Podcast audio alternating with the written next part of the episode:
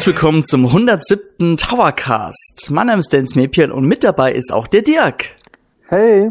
Hi Dirk. Ja, wie geht's dir? Ja, mir geht's gut, danke. Weil wir haben heute ein super Thema, deswegen geht's mir gut. Ja, wir heute, ihr wisst ja, wir haben derzeit die große Themenwoche am Laufen, denn diese Woche erscheint das Mini SNES auf dem Markt. Bereits jetzt schon ausverkauft, also wenn ihr jetzt noch eins kriegt und ihr habt keins vorbestellt, dann Respekt. Und genau darum geht es heute im Podcast. Um, heute geht es einfach um ja den großen Super Nintendo Entertainment System Podcast. Wir wollen euch heute so in Teil 1 wollen wir euch heute die Hardware an sich präsentieren. Dann auf, wollen wir auf die Vermarktung eingehen. Da gehen wir auch ein bisschen auf Sega ein. Wie war das damals so? Wie war die Konkurrenz? Und dann wollen wir natürlich äh, sämtliche Spiele durchgehen. Natürlich können wir nicht alle über tausende Spiele im Podcast erwähnen. Und wir werden einen Teil der Spiele heute durchnehmen, werden aber dann irgendwann auch einen Cut machen, denn wir wollen uns natürlich auch noch was für Teil 2 aufheben. Geld, Dirk? So ist es. Perfekt erwähnt, genau. Ich freue mich drauf. Ja, ich würde auch sagen, wir wollen natürlich jetzt auch keine Zeit verlieren, denn ja, das SNES, ich meine, Dirk, wir beide verbinden ja mit dem SNES bestimmt sehr vieles. Also du hast ihn ja als Kind bestimmt gehabt, ich habe ihn als Kind gehabt. Und genau. die Konsole war schon echt, also ja, ich sag mal so, wenn man, egal, man muss, man muss diese Konsole einfach gehabt haben oder man muss sämtliche Spiele dafür gespielt haben. Es funktioniert halt heute noch. Ja, also in der Themenwoche wird ja mein Spezial oder wurde mein Spezial schon veröffentlicht zum Thema, äh, warum das äh, Gerät zeitlos ist. Und ähm, ja, man kann das auch heute noch wunderbar anstöpseln und viel Spaß damit haben, ohne das Gefühl zu haben, man spielt jetzt ein zu altes Spiel. Und ja, das ist ziemlich cool. Früher als Kind war es halt auch einfach zu handhaben, ne? Modul rein, Konsole mhm. an, vielleicht vorher nochmal pusten.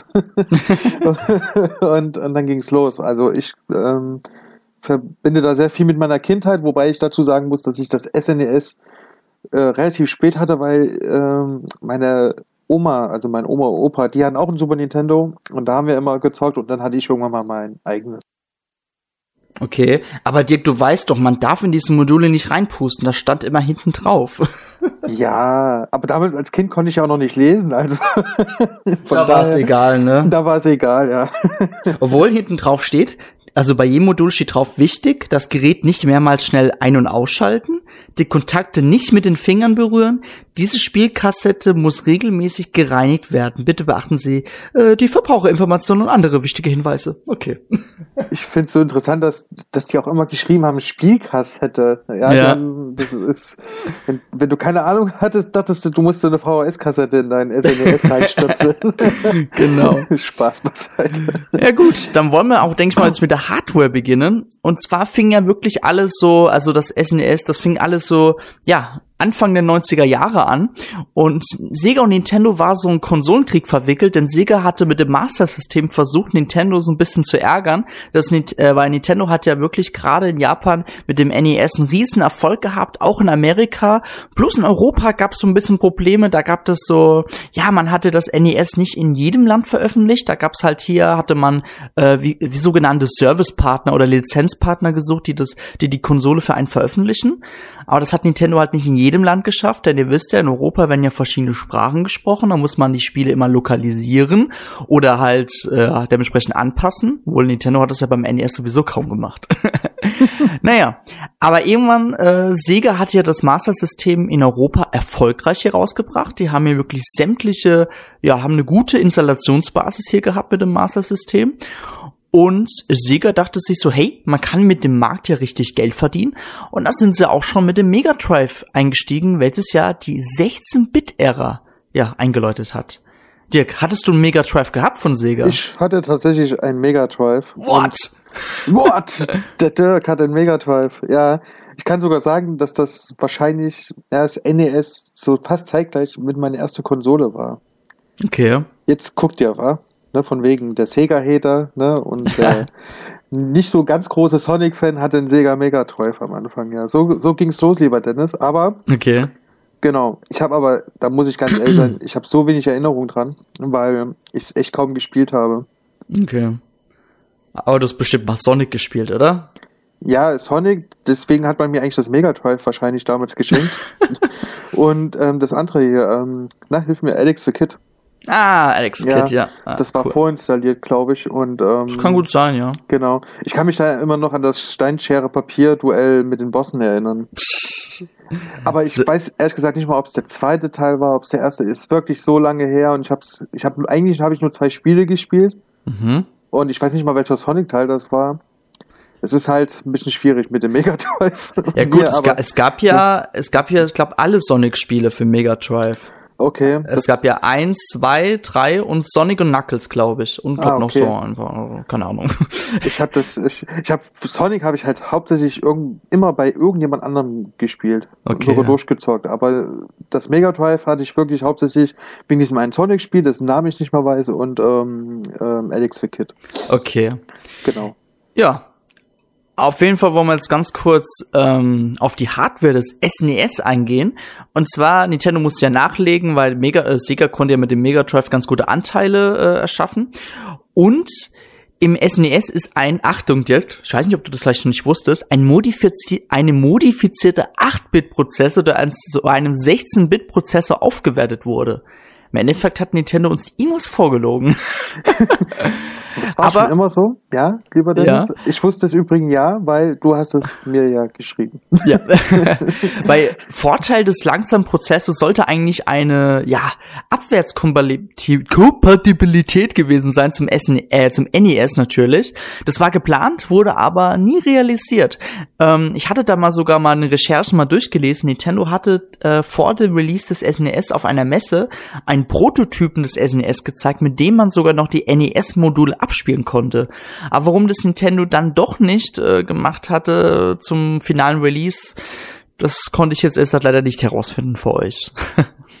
Kann es Ja. sein, dass das NES einfach noch zu stark lief, dass man vielleicht so ähnlich wie jetzt bei der Wii U und bei der Switch dreibeinig fahren wollte? Ja, ähm, man Keine sagt ja immer ein drittes Standbein mit der Switch, bla bla. Also früher kann ja sein, dass es beim NES nicht anders war. Ob das jetzt dann sich am Ende so durchgesetzt hat, wie wir wissen, nein, hat es nicht. Aber Ja, aber ich meine, ich meine, man muss ja schon sagen, das NES hat sich ja besonders in Japan richtig oft verkauft. Und ich meine, da wäre eine Abwärtskompatibilität zum, ja, zum NES beim SNES, oh Gott, äh, mehr als logisch gewesen. Aber vielleicht hat sie irgendwie auch Gründe gehabt, man weiß ja nicht. Das ist, das ist Nintendo, ne?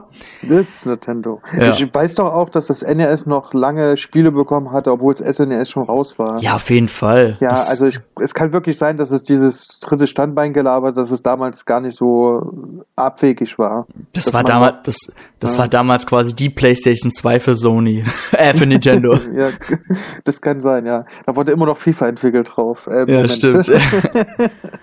ja, Genau. aber wie ihr vielleicht wisst, das Mega Drive war zwar die stärkere Hard- Hardware, aber wie wir an der Anzahl der Spiele wissen für das SNES, die Entwickler konnten sich damit arrangieren. Ja, aber natürlich gab es ja auch so ein paar Probleme, denn das SNES war jetzt ja auch nicht so stark gewesen, wie ich gerade eben gesagt habe, wie das Mega Drive und deswegen hat man eine, sich eine technische Lösung einfallen lassen. Und zwar gab es auf bestimmten Spielemodulen zusätzliche Prozessoren, wie zum Beispiel der Mode 7 oder der bekannte Super FX-Chip, der zum Beispiel bei ähm, Starring eingebaut ist. Und so dadurch wurde der Hauptprozess- Prozessor entlastet. Und lustigerweise, was ich herausgefunden habe, ist, dass diese Prozesse auf den Modulen sogar teilweise leistungsstärker waren als die SNES-Konsole an sich. Das musst du dir mal vorstellen.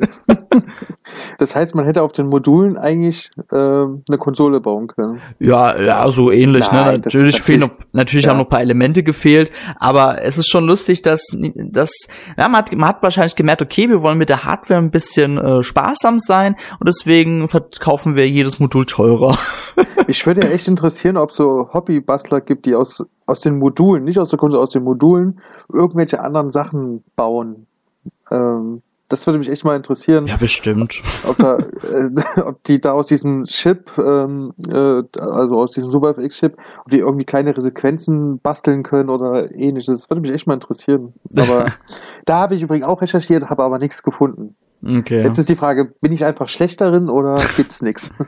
Ja, du musst ja mal das Mini-SNES, wo wir ja im zweiten Teil des Podcasts eingehen werden, musst du ja mal anschauen, das ist ja klein und heutzutage ist ja alles möglich. Also allein mit Smartphone kannst du ja Sachen äh, emulieren und das ist ja auch nur ein ganz kleiner Chipsatz, weißt du. Ich wette, ich wette in den Kommentaren schreibt auch, ja Dirk, ich hab hier was und dann, genau. Das wäre Okay. cool, wenn ihr das Okay, ja, mach das. Ja, im SNES war ja auch, ähm, also das NES, SNES, oh Gott, komm langsam durcheinander, war, äh, hatte einen digitalen 8-Kanal Stereo-Sound und maximal 256 Farben. Wow, ich habe sie alle nachgezählt. ja. Zu dem also, Kanal Stereo Sound möchte ich aber was sagen. Ja. Ähm, das fällt mir heute auf. Früher als Kind ist mir das natürlich nicht aufgefallen. Aber das ist so ein ganz, ganz, ganz kleiner Kritikpunkt am Super Nintendo. Heute nervt es einfach, wenn du ein Spiel spielst, mit viel Text vor allen Dingen, und da kommt so eine Textbox. Und fast jedes Spiel hat immer, wenn so ein Buchstabe erscheint, immer so einen Ton. Kennst du das? Ja, weißt so, du, was ich meine? So genau. Also 80 der Spiele sind extrem nervig damit. Das, das kannst du heute echt nicht mehr spielen mit so einem, also wer, wer Super Nintendo oder das Mini SNES später hat und eine Stereoanlage anbaut oder eine Surround-Anlage noch am besten, dann viel Spaß. Oh, ich finde, es geht. Also mich nervt das jetzt persönlich gar nicht so. Ja, richtig. es gibt, es gibt Spiele, da kommt es eh selten vor, oder wie beim Mario kommt es, glaube ich, gar nicht vor, dieser mm. Ton. Aber es gibt Spiele, da ist es echt. Ja. Also Harvest Moon ist so echt das perfekte Beispiel. das kann ich echt nur abraten, äh, da Ton anzumachen. So leid es mir okay. tut, weil der Soundtrack ist klasse natürlich, ja. Okay. Ja. Und das SNES hatte ein Region Lock gehabt. Das war ja damals, das war ja damals bei Nintendo-Konsolen so gewesen. Das ist ja bei der Switch ja gar nicht mehr so mittlerweile. Ähm, und es gab sogar verschiedene Designs und das fand ich richtig interessant, weil ihr, ihr kennt ja das klassische SNES-Design aus Europa, was auch gleichzeitig das von Japan ist. Dann gibt es amerikanische SNES, das ist ja so äh, grau-lila, total hässlich, sieht aus wie so ein Roboter aus, keine Ahnung. Als, als würde sich das, als würde sich diese Konsole zu einem Transformer entwickeln, so total strange. ja, vielleicht dachten das die Amis und deswegen hat sich das auch so gut verkauft. Ja, auf jeden Fall. Und dann gab's in Japan noch das Super Famicom Junior. Das ist quasi, ja, quasi ein SNES e plus kleiner und ein anderem Design für Japan. Das sah total schrillig aus. Und es gab auch in Amerika eine Junior-Konsole, ähm, was auch ein bisschen anders aussah, aber es ja sehr an dem Junior erinnert. Also total krass. Also, also ich habe ja. Weiß man, warum es damals unterschiedliche Designs gab? Es war ja auch beim Nintendo Entertainment System so. Na gut, für die Wii gab es ja damals ja auch die Wii Mini. Also da gab es ja auch noch ja, so gut, andere. Ja, die, die, die Mini-Version klar, oder die, die, ähm, wie sagt man, die äh, Revision, ne? Aber ja. die das, das, das komplette Design vom Ursprungsgerät komplett anders war. Also Super Famicom sieht halt wirklich anders aus, ne? Also ja. hässlich trifft's ganz gut. es ist ja beim Famicom auch gewesen, Japan. Genau, das, sah, das Famicom, das sah ja, das sah wirklich nach einer Spielkonsole aus in Japan, hatte auch zwei Controller, welche ja fest an der Konsole dran waren. Und in Europa und Amerika gab's ja diesen Brotkasten, sage ich jetzt mal. Und ich hatte mal gelesen, man hatte sich damals dafür entschieden, weil gerade die Amerikaner ja so mit TV, wie heute halt immer noch, so TV äh, geil sind. Und man wollte gern die Konsole wie so ein Multimedia-Gerät aussehen lassen, also wie so eine, wie so ein VHS-Rekorder. Und deswegen hatte man sich damals für dieses Design entschieden, um besser auf den Markt anzukommen. Das kann natürlich sein. Ja, das ja. ist einfach nur eine Marktentscheidung. Ja. Aber das ist mir, das frage ich mich jedes Mal, wenn ich die Dinger, weil ich finde es ja auch hässlich. Also ich meine, Super Nintendo wird heute auch keinen Schönheitspreis mehr gewinnen, wenn man ehrlich ist, aber es ist, es ist, es hat, es hat halt trotzdem Stil. Es, ich finde, gerade aus den 90ern ist das also eines der schönsten Geräte, um das mal zu verteidigen, aber ähm, das, also die Version ähm, in den anderen Ländern ist irgendwie, gerade mit diesem, da ist so ein Lila drin, glaube ich, ne? So, ja, klar.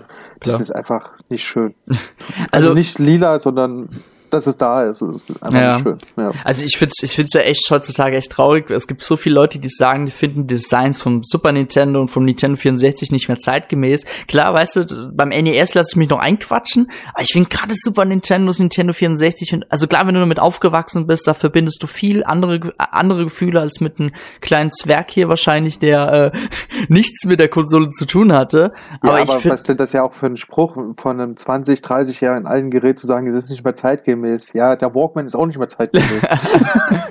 ja, aber ich finde halt wirklich, das hat was und deswegen finde ich auch cool, dass Nintendo natürlich das Design beim Mini SNES auch so lässt. ja, man muss sich, man muss sich wirklich dann im Vergleich, man muss immer im Vergleich zu sowas sehen, wie die Geräte von anderen Herstellern aussahen. Nicht nur Konsolen, sondern allgemein.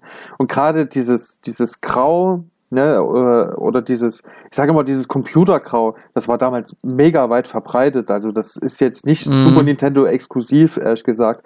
Und das ähm, finde ich aber ganz gut beim Super Nintendo, dass die Formen zum Beispiel abgerundet sind.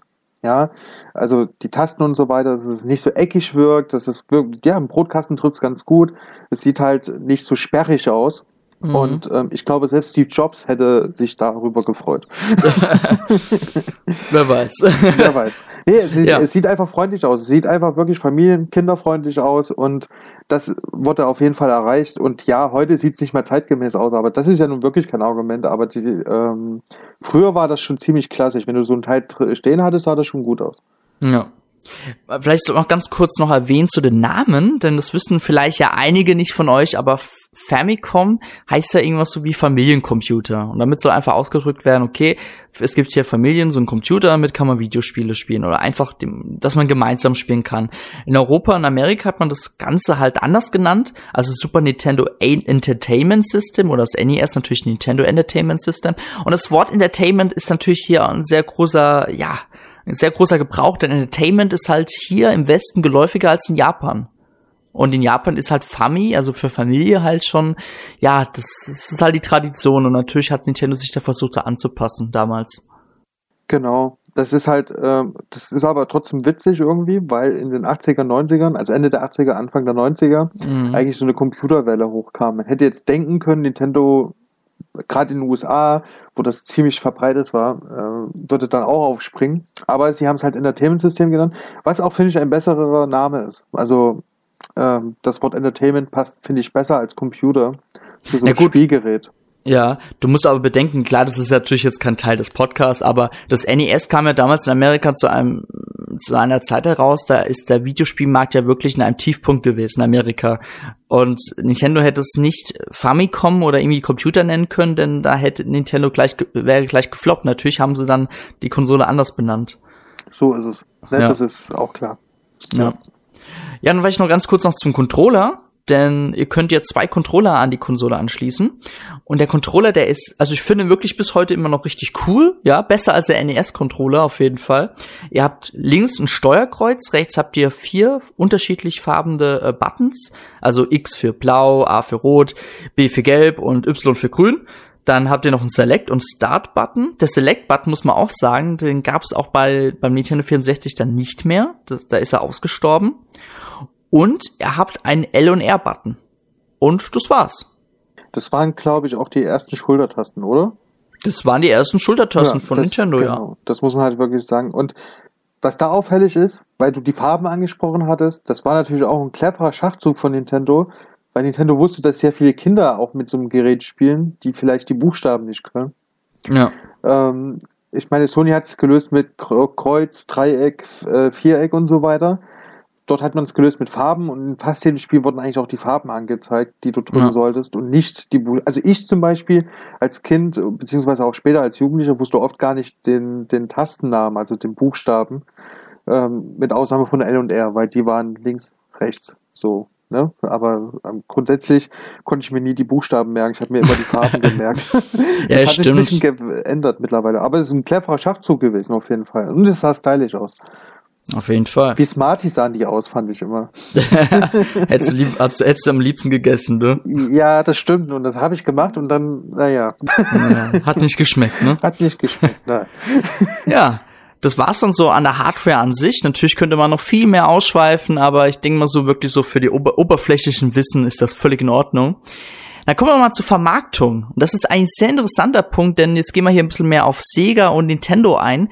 Denn wie ich schon vorhin gemeint hatte, Sega hat ja mit dem Master-System, mit der 8-Bit-Ära in Europa und Südamerika einfach dominiert. Also die haben, Nintendo hatte keine Chance gehabt. Und ähm, während, ja, also Sega hat ja das Mega Drive herausgebracht und man muss ja wirklich auch sagen, Nintendo hatte ja währenddessen noch den Game Boy und das NES am Laufen und die Konsolen haben sich ja trotzdem Mega Drive nur ganz gut verkauft und deswegen hatte Nintendo sich überlegt, das SNES noch nicht sofort zu veröffentlichen. Aber äh, in Japan am 21. November 1990 war es dann soweit, dann hat Nintendo das SNES in Japan veröffentlicht. Man muss vielleicht nochmal vergleichen, das Sega Mega Drive kam in Japan zwei Jahre vorher raus, am 29. Oktober 1988. Das ist total krass.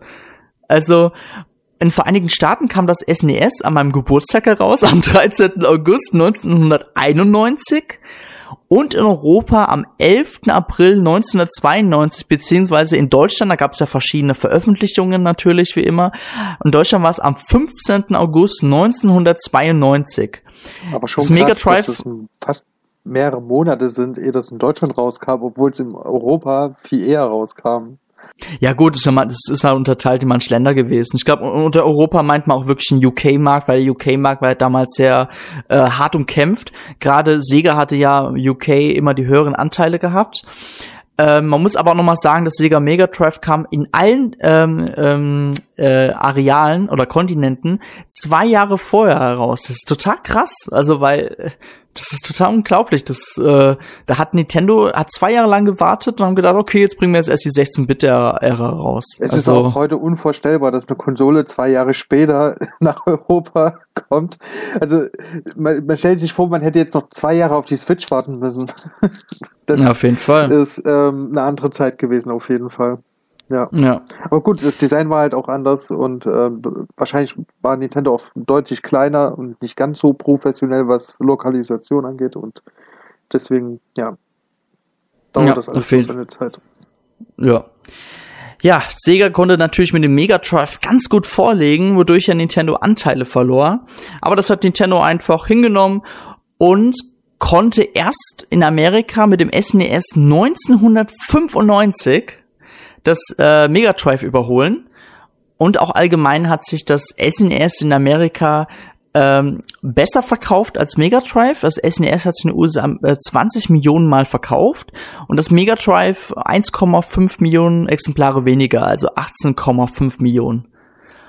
Insgesamt hat sich das SNES weltweit circa 50 Millionen Mal verkauft. Das sind nur so circa Werte, weil damals war die Zählung noch nicht so ausschlaggebend wie heute. Und das Mega Drive hatte sich weltweit 30 Millionen Mal verkauft. Also Nintendo hat da wirklich zum Schluss nochmal gut aufgeholt und 20 Millionen Exemplare mehr verkauft. Aber natürlich muss man auch sagen, ähm, in Europa war zumindest in Großbritannien das Mega Drive immer noch Marktführer. Also Sega hatte den äh, britischen Markt dominiert. In Deutschland hingegen äh, führte das SNES. Und natürlich in Japan war Nintendo auch am stärksten, weil äh, gerade die Japaner waren damals schon riesige Nintendo-Fans, natürlich auch Sega-Fans, aber halt immer noch mehr Nintendo. Ja, Natürlich sah sich Sega auch ein bisschen im Zugzwang zum SNES und wollte gern das Mega Drive weiterhin pushen und deswegen haben sie auch zwei Erweiterungen rausgebracht, zum Beispiel das Mega CD oder das 32X oder äh, 32X, so wie man das halt damals genannt hatte. Und ähm, damals, da, damals gab's ja schon so immer die äh, die ja die Schreie der Fans oder man wollte ja mit der Technologie weitergehen und die Spiele hatten ja immer mehr Speicherplatz benötigt und umso mehr Speicher ein Spiel benötigt hatte, umso teurer wurden die Module. Deswegen mussten günstigere Alternativen gesucht werden und da war natürlich die CD-ROM damals ein sehr großer, ja, ein sehr, ein sehr gutes Argument, da zu wechseln. Ja, Nintendo wollte natürlich dann auch auf den CD Markt aufspringen und wollte das Super CD herausbringen. Und ich meine, ihr kennt ja die Story, zusammen mit Sony haben sie es entwickelt. Sony wollte aber exklusive Herstellungs- und Vertriebsrechte haben und gerade japanische Firmen, besonders Nintendo unter der damaligen Führung waren sehr konservativ, wollten ähm, ja, die wollten eigentlich eher gerne für sich Profit machen und wollten jetzt ungerne, dass dann eine andere Firma ebenfalls Profit macht. Ja, und dann wurde natürlich die Kooperation eingestellt, aber das war natürlich der größte Fehler, den Nintendo je machen konnte. Wobei, da muss so ich kurz eng kurz ja. einwagen. Man darf nicht vergessen, es gab ja auch noch diese Panasonic-Geschichte. Das kommt noch, das kommt noch. Achso, äh, ich wollte nur sagen, vielleicht hat Nintendo daraus gelernt. Das war, das war mein Einschnitt jetzt hier. Ähm, ähm, weil ich hier großen Fehler lese, ist halt immer, ja, es kam neuer Konkurrent und der ist mega groß, bla bla. Ähm, ob es aber trotzdem klug ist, die Marken weiterzugeben, das wage ich auch immer zu bezweifeln. Deswegen genau. Wollte ich nur einhaken. Ja, auf jeden Fall hatte ja Sega dann, äh, Sega, Sony hatte dann, wollte sich rächen, weil die waren natürlich beleidigt und die wollten Oh. jetzt Nintendo eine reinhauen und haben dadurch dann die Playstation entwickelt. Ja. Nintendo hat natürlich auch noch was im CD-Bereich rausgebracht, beziehungsweise haben mit Panasonic was gemacht. Aber da ging irgendwie auch was schief. Panasonic durfte aber dann die Marke nutzen, hatte eine Konsole herausgebracht und total schlechte Spiele Mario und Zelda rausgebracht, die keine Erwähnung hier ver äh, ja, verdienen. ja, das war nicht schön. Aber das wollen wir gleich vergessen als Nintendo-Fans. ja, aber Ende 1994 erschienen dann die PlayStation und das Sega Saturn in Japan. Natürlich waren beide Konsolen technisch weit überlegen und die Presse redete da schon zum ersten Mal, wirklich schon zum ersten Mal damals schon von der Next Gen.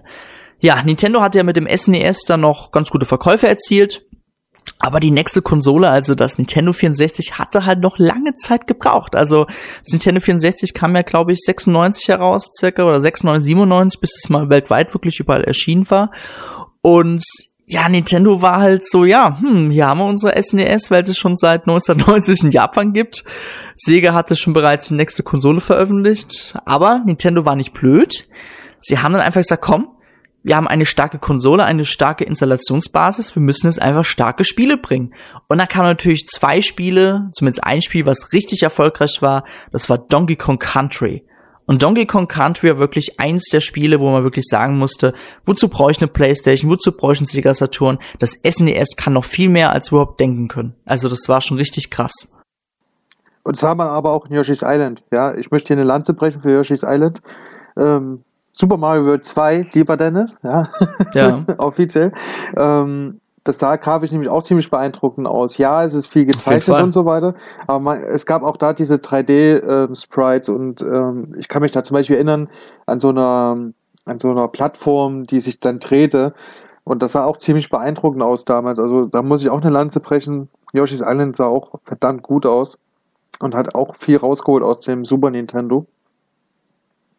Genau. Auf jeden Fall. Yoshi's Island war wirklich so auch eins meiner letzten Spiele fürs SNES, denn das war wirklich wunderschön. Also es war richtig toll. Also ich persönlich als Kind hatte ja wirklich nie, so- also ich hatte schon mal ein bisschen was von der Playstation gehört, hatte auch mal was von der, vom Sega Saturn gehört. Wir haben ja so eine Videothek gehabt, da konnte man ja auch Konsolen ausleihen, da habe ich mal ab und zu mal was ausgeliehen. Ähm, aber wirklich, das SNES wurde bis zum Schluss unterstützt, supported und mit richtig guten Spielen versorgt. Auch von Nintendo selbst. Ja. Aber 1998 kam ja dann, also wo ist so die Einführung des Nintendo 64 dann so passiert nach und nach. Und selbst in diesen zwei Jahren, also von 96 bis 98, kamen da immer noch Spiele heraus fürs SNES. Wie zum Beispiel ja Donkey Kong Country 2 oder Donkey Kong Country 3. Also das Donkey Kong Country war ja wirklich so ein Erfolg von Rareware gewesen. Da hatte man einfach, ja, viel gemacht noch in dem Bereich. Ja, zum Abschluss muss man wirklich sagen, zur Vermarktung oder allgemein, was die Konsole so bietete. Es gab 1350 lizenzierte Spiele. Selbst heute erscheinen ja immer noch, also nicht lizenzierte Spiele, aber selbst heute erscheinen ja immer noch SNES-Spiele. Es, es letztens kam ein neues Beat'em Up heraus. Das wurde ja fürs SNES entwickelt. Voll cool. Ähm, davon, also von den 1350, sind 530 Spiele in Europa erschienen. Und wie viel von diesen 530 Spielen wiederum in Deutschland erschienen sind, konnte ich leider nicht recherchieren. Weil da gab es natürlich bestimmt auch nochmal Unterschiede. Die Frage ist, welches Schiff ist gesunken, dass diese Spiele verloren gegangen sind? das stimmt. Nein, wahrscheinlich ähm, Japan-Markt, Europamarkt. Gab es eigentlich auch Spiele damals, weil das konnte ich mir immer gut vorstellen, die in USA, Europa rausgekommen sind, aber nicht in Japan? Boah, das kann ich denn gerade nicht sagen. Warte mal ganz kurz. Doch, doch, es gab Spiele. Ja, weil es, es gab, also beim Super Nintendo gab es auch wirklich westliche Spiele, ne, fand ich. Also, soll ich, soll ich dir was, soll ich dir ein Spiel sagen? Ja, jetzt bin ich gespannt. Da kommst du bestimmt selber drauf. Warte. ja, FIFA Na? oder NBA oder, nee, NBA ist ein Äh, Japan- warte, warte, ich hab's, ich hab's gerade gehabt. Hier, The Adventures of Batman und Robin. Das erschien zum Beispiel nur in Amerika und Europa. Okay. Ah, Von Konami. Von Konami, das musst du ja auch noch denken. Konami, eine japanische Firma. Okay, das ist wirklich krass. Das, das Oder jetzt, das Alf- schockt mich gerade sogar. Oder Alfred Chicken, keine Ahnung, was es ist, ja, aber natürlich. oder American Gladiators. Ja gut, Ja, so, so Sachen okay, halt. solche lizenzierten Sachen halt, die in Japan wahrscheinlich weder beliebt noch sonst was waren. Aber okay. Dirk, Ja. der, fragst du dich eigentlich auch, ob es Spiele gab, die nur in Europa erschienen sind? Ja, gibt's die? Ja, es, ich, ich sehe gerade hier welche ja, auf okay, jeden dann Fall. sag mal. Will- Willst, willst, willst du mal raten? Nee, also da bin ich. Ich würde wieder Fußball sagen, aber äh, es, in Nee. Japan ist ja Fußball eigentlich auch beliebt. Von daher. Asterix und Obelix. Oh, das macht Sinn natürlich. Ja, natürlich. Das macht Sinn, ja. Die Schlümpfe? Sind die? Nee, die sind in den USA auch beliebt, glaube ich. Äh, warte, das muss ich mal ganz kurz. Äh, nee, auch kam auch nur in Europa raus, das Spiel. Ah, sehe ich gerade. krass. Okay, na gut. Natürlich weiß ich jetzt nicht, inwiefern die richtig die Liste ist, aber ich vertraue der mal Es gab, jetzt. ja, es gab ja sogar so ein, so ein Ottifantenspiel von Otto Wakis für Super Nintendo und Game Boy Color. nee, oder? Doch, doch, es gab so ein Ottifantenspiel. Das ist bestimmt auch nur in Deutschland erschienen, bin ich mir ziemlich sicher. Also ich finde leider gerade nichts dazu. Ah, Krass, das, das, okay. ich werde das hier recherchieren, während du hier weitermachst. Ja, vielleicht noch eine Sache kurz zum äh, Ergänzen, noch kurz zur Hardware, denn ihr wisst ja, die SNES-Spiele in Europa liefen auf 50 Hertz. Das liegt ja wegen der Netzspannung hier oder Stromspannung hier in Deutschland. ähm, das Problem hat man natürlich bis heute ja, oder mit dem Gamecube hat man dann ja gelöst. Nintendo 64 hat dasselbe Problem gehabt. Um die Spiele richtig darstellen zu können, gab es ja damals diese berühmten PAL-Balken. Ja, aber deswegen, also es gibt ja eine Retro-Lobby, sage ich jetzt mal, gibt es ja eine große Diskussion immer, hey, äh, 60 Hertz oder 50 Hertz. Ich muss zugeben, klar, ich finde 60 Hertz im Nachhinein auch viel besser, muss man sagen, weil ich zum Beispiel Super Mario 64 mit 50 Hertz und 60 Hertz ein Riesenunterschied. Das 60, 60 Hertz Version gibt's ja beim eShop der Wii U und die 50 Hertz gibt's zum Beispiel bei der Wii oder halt Originalmodul natürlich. Und ich finde halt gerade die 50 Hertz finde ich so ätzend. Also ich mag das gar nicht mehr heutzutage. ja, wenn man das gewohnt ist. Kleiner Einwand, ähm, ja, Ja. du hast recht. Es, ähm, es gab zwei Ottifantenspiele, aber die kamen alle beide von Game Boy bzw. Game Boy Color raus. Und ich habe Krass. gedacht, das eine Game Boy Color Spiel kam auch für Super Nintendo, da habe ich mich wirklich getäuscht. Und das ist Ottifantenspiel, da gab es sogar einen Bericht in der Endzone. ich sehe es ähm, gerade. Ähm, und die sind bestimmt nur in Deutschland rausgekommen. Oder im deutschsprachigen Raum. Von, das, ähm, die Firma gibt's auch nicht mehr, Info Games. ja, ja, die haben auch die Schlümpfe gemacht. Genau, genau, die waren ziemlich ähm, Oh, die waren eine richtig coole. Firma. Und die waren auch Richtig schlimm, cool. also die waren echt gut, ja. Krass, wusste ja gar nicht, dass Otto seine eigenen Videospiele hat. Ja, ja, die Ottifanten, das waren diese, da gab's Ja, ja, auch die weiß. Ottifanten-Serie halt, ne? Und da Ja. gab's die Spiele. Ist ja cool. Aber dann entschuldige ich mich für die Falschmeldung, dann ähm, war es nicht für Super Nintendo, ja. war es doch, weil Gut. es gab ja den Super Game Boy. Den- ja, stimmt, den konnte man in S- SNES da anschließen. Ah, das war cool. das war auch cool. Können wir auch vielleicht kurz eingehen. Äh, super, äh, super Game Boy, Das ne? wir gar ja. nicht in der Liste, ne? Fällt mir jetzt auch gerade erst auf. Das war halt echt ein ziemlich geiles Teil, gerade damals. Du konntest halt ähm, deine Gameboy-Spiele auf dem großen Fernseher spielen und in Farbe. Ja, das die- war cool. Das war wirklich cool. Also das fand Und? ich immer geil. Du hattest sogar Rahmen gehabt. Yeah! Und die waren bei den meisten Spielen sogar ähm, ähm, also angepasst. Zum Beispiel bei Pokémon war auch so ein Pokémon-Rahmen gab's da, glaube ich. Und wenn du jetzt noch die blaue Edition gespielt hast, war das Spiel komplett blau. Wenn die rote Edition gespielt hast, war das Spiel komplett rot. Oh, da muss ich passen, das, weil, weil das habe ich also auf dem N64 über das Transferpack damals gezockt. Da, aber die, äh, ich weiß, dass es Rahmen gab und ich weiß, da gab es auch noch andere Features. Wie war denn das mit diesem komischen Drucker, mit dieser komischen Kamera für den Game Boy Color? Ja, Da gab's doch Game Boy auch- Camera und so. Da gab es ja auch ich irgendwas wollte für Super Nintendo, wo du dann was drucken konntest oder so. Das Boah, war das- völlig das- verrückt irgendwie alles. Das weiß ich jetzt nicht, aber wir gehen ja nachher noch auf ein anderes cooles Utensilia ein. Oder Oh ja. nee, beim nächsten Podcast dann. ähm, ja. Aber ja, an sich muss man wirklich sagen, Nintendo hatte mit dem SNES doch ganz gut Erfolg gehabt. Auch natürlich mit viel Glück und mit den starken Marken natürlich, ne? Äh, ja, ich würde jetzt auch sagen, wir gehen jetzt mal im Podcast wirklich so auf einige Spiele ein, egal ob schlecht oder gut. Seid uns bitte nicht böse, wenn wir jetzt nicht Spiel XY erwähnen, weil das ist einfach utopisch, wie viele Spiele es gibt. Natürlich gibt Spiele, die hätten eine Erwähnung verdient, wie zum Beispiel äh, Aero, the Acrobat oder wie man das Oh, heißt. das kenne ich auch. Oh, das habe ich auch. Es war Oder schwer. Asterix, Asterix und Obelix, aber so auf Spiele gehen wir heute halt auch nicht ein, denn wir gehen wirklich so auf ein paar Spiele heute ein. Ja, wir, was heißt paar? Wir gehen schon auf viele Spiele ein, aber man muss einfach realistisch sein. Äh, wir haben auch echt nochmal die Listen durchgeguckt. Vieles fällt uns einfach auch nicht mehr ein. Wir bringen auch, es gibt einfach zu viele Spiele, um sich auch alle merken zu können, tatsächlich. Wir haben. Auf jeden Fall. Aber wir haben, denke ich, trotzdem eine lüstere Auswahl, würde ich sagen. Also ich glaube, wenn man die als Sammlung hätte, wäre man sehr zufrieden damit. Ja, da könnte man fröhlich sterben damit, auf genau. jeden Fall. Und selbst Spiele, die heute vielleicht schlecht gealtert sind, wie man immer so hässlich sagt, oder die vielleicht damals schon nicht gut waren, die gibt's auch. ähm, da muss ich immer sagen, beim Super Nintendo hat es trotzdem irgendwie noch so einen Bonus wegen, wegen dem Artstyle. Ich erinnere mich da immer an, an das Spiel König der Löwen, was wir heute nicht erwähnen werden, aber König der Löwen für Super oh, Nintendo ja. war eigentlich mega schlecht, wenn man mal ganz ehrlich ist, war es mega schlecht. Man hat es aber irgendwie gespielt, weil es irgendwie gut aussah. Auf jeden Fall. Genau, aber zu den Disney-Spielen kommen wir heute auch noch sehr, sehr, äh, sehr, sehr oft nicht, aber kommen wir auch noch mal. Genau. Denn wir wollen jetzt auch gleich mit dem ersten Titel beginnen. Act Riser 1 und 2. Man muss natürlich auch noch erwähnen, das ist so eine Auswahl von Dirk und mir und von ein paar anderen Redaktionsleuten. Ja, wobei. Und der Act, ja. Wobei du hattest die Auswahl und ich war zufrieden und deswegen nichts gesagt dazu. So ähnlich, ja. ja. Ja, und Act Riser, also ich muss zugeben, ich habe das Spiel nie gespielt, ja. Ähm, ich habe mir natürlich mal ein paar Videos vorab angeschaut und natürlich war das so ein Mix aus, man ist irgendwie auf so einer Oberwelt und man hat so 2D-Passagen, wo man mit so einem Ritter oder so mit dem Schwert durchläuft und vers und in Jump'n'Run-Manier irgendwie also rumhüpft und Gegner mit dem Schwert zermetzelt. Genau, das habe ich tatsächlich mal gezockt, nie durch, wenn oh. ich ehrlich bin. Aber mhm. ähm, ich fand früher schon, das war eines der wenigen Spiele, die wirklich nicht schön aussahen. Die hatten noch so diesen NES-Vibe. Ich bin mir auch ziemlich sicher, ich weiß nicht, wann das erschienen ist, ähm, genau, aber ich bin mir ziemlich sicher, dass das eigentlich mal für das NES geplant war. Ja. Aber da bin ich, also ich vorsichtig. Aber gerade wenn man die Oberwelt ansieht, das sieht schon natürlich sehr gut aus im Vergleich zum NES, aber doch relativ minimalistisch im Vergleich zu anderen Spielen dieses, dieser, von diesem Genre. Also das mhm. muss man echt dazu sagen.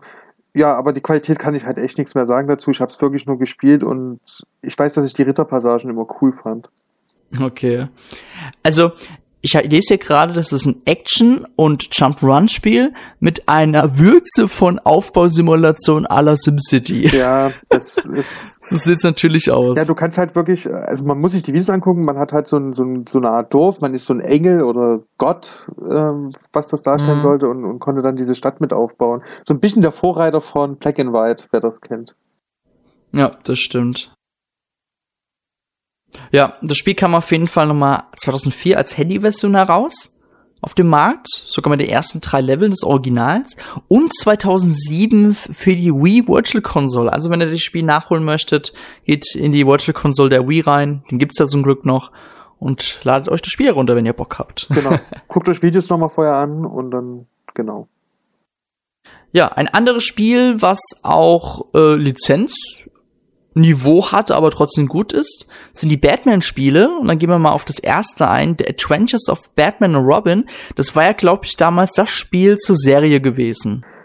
Ja, genau. Es gab diese Serie, jetzt muss ich aber auch ein bisschen äh, vorsichtig sein. Es gab diese Serie äh, Batman Robin, diese animierte ja. Serie wohlgemerkt, nicht diese Schauspielserie, die trashige.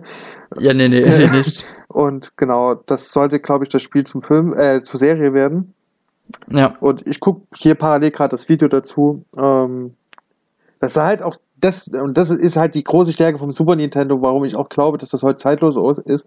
Gerade solche Spiele zu irgendwelchen ani, äh, animierten Sachen, ja, in dem Fall jetzt hier Batman, das sah halt aus wie in der Serie. Natürlich, weil es leichter dargestellt werden konnte.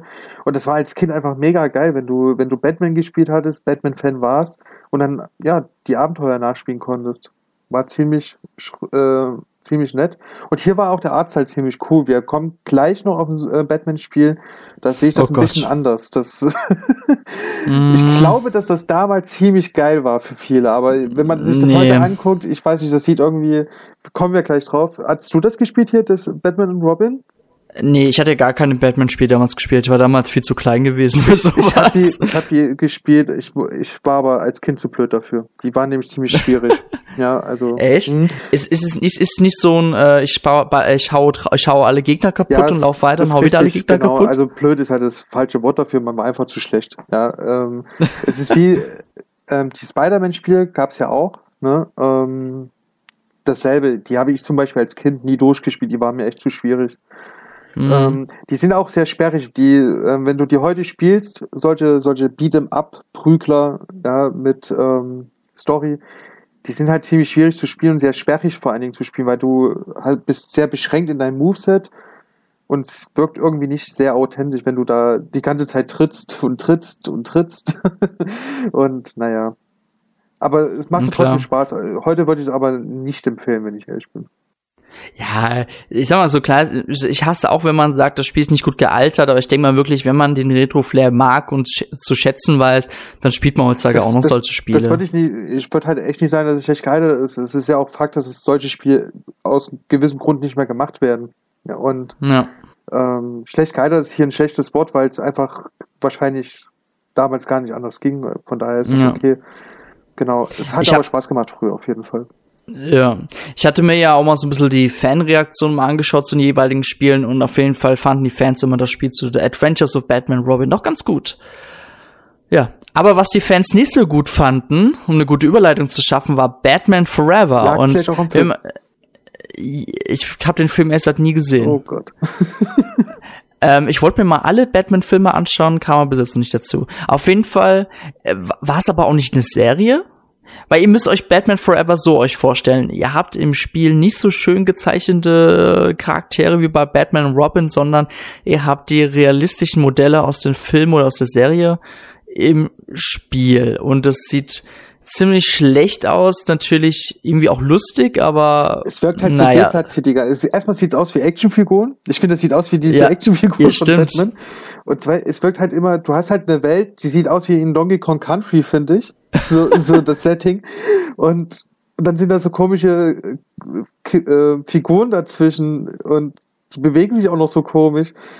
Ich finde, also gerade Batman, ich gucke mir gerade das Video an. Es tut mir leid, dass ich ein bisschen abgehackt klinge. Ich äh, gucke das Video an und ich muss einfach lachen, weil das sieht echt aus wie so eine Actionfigur, die da so lang geht. Ich wette auch, die haben eine Actionfigur genommen und dann Stop-Motion-mäßig animieren lassen. Ähm, ja. Nee, nee, äh, Batman Forever ist auch mit einem Film und es sieht einfach wahnsinnig schlecht aus. Äh, ohne Mist, wenn ihr da Videos mal guckt, Batman Forever, guckt es euch an, das ist ein Stück Super Nintendo-Geschichte, wie man es falsch macht. Sieht echt lustig aus. Besonders wenn Batman da fliegt, dann ist es nur eine, nur eine Animation und mehr ist es nicht. Ja, manchmal ist es dann vor allem auch wirklich nur Escape und du siehst ihn gar nicht mehr. also ich weiß nicht, ich weiß nicht, wie es damals ankam, weil früher kam dann doch manches äh, anders rüber. Ich kann mir schon vorstellen, dass man ziemlich beeindruckt war. Auf der anderen Seite, also heute kann man, auch wenn er hier dieses Seil hochmacht, ne, also ähm, sich hochziehen lässt von diesem Seil. Das ja. sieht einfach lustig aus. sieht aus wie so ein, als würde aus seinem Bauchnabel so ein Seil rauskommen und dann geht's nach oben. Naja, ja. kann ich nicht empfehlen. Sieht nicht gut aus. Ob es spaßig war, weiß ich nicht. Auch das habe ich bestimmt mal gezockt als Kind. Ähm, aber ich muss ehrlich sagen, das ist eines der wenigen Videos, wo, wo mir nichts sagte, ehrlich gesagt. Ja. Kommen wir mal zu einem anderen, besseren Batman-Spiel, nämlich, nämlich, äh, nehme ich mal an, das Batman Returns. Batman Returns, ich habe mal auch mal so ein paar Fankritiken gelesen und viele sagen ja, das war wirklich damals deren Arkham Asylum fürs SNES damals gewesen. Genau, das sah wieder cool aus, war wieder so animiert, hatte aber kein Vorbild tatsächlich. Also du hattest ähm, keine Serie oder so, also keine animierte Serie, äh, ah, okay. den das als Vorbild hatte. Das hatte ich eher an diese Tim Burton-Filme gerichtet. Und so sieht auch okay. der Batman halt aus. Ähm, Gerade wenn man sich das Logo anguckt, jetzt kommt der Batman-Nerd in mir durch. Nein, ich habe die Batman-Spiele nicht ausgewählt hier. ähm, genau, das sieht man so ein bisschen an, an, an dem Batman-Logo, ähm, ist aus diesem Tim Burton-Film. Genau, und sah ziemlich cool aus. Und das war immer auch eine große Stärke vom Super Nintendo. Realistische Sachen, wie eben Star Wars zum Beispiel auch, ja, Super Star mhm. Wars, ähm, hat man gar nicht versucht, in Realismus zu packen, wie bei Batman Forever, sondern hat trotzdem so einen animierten Stil gewählt, der comichafter aussah. Ne? Also wenn man sich das hier anguckt, so sehen die Comics von heute aus, tatsächlich von Batman. Ja, wer heute Hm, Comics stimmt, liest ja. von Batman, wird feststellen, dass da gewisse Ähnlichkeiten sind zu dem Super Nintendo-Spiel. Und würde auf jeden Fall feststellen, dass Comics heutzutage ein teurer Spaß sind. Das außerdem, deswegen lese ich keinen. ja, ich würde auch gerne mehr Comics lesen, aber leider geht das nicht. Es ist wirklich, ähm, du bezahlst, ja, egal. Es das ist ein, anderes richtig Thema. teures Hobby, Ja. aber gut, ist ein anderes Thema.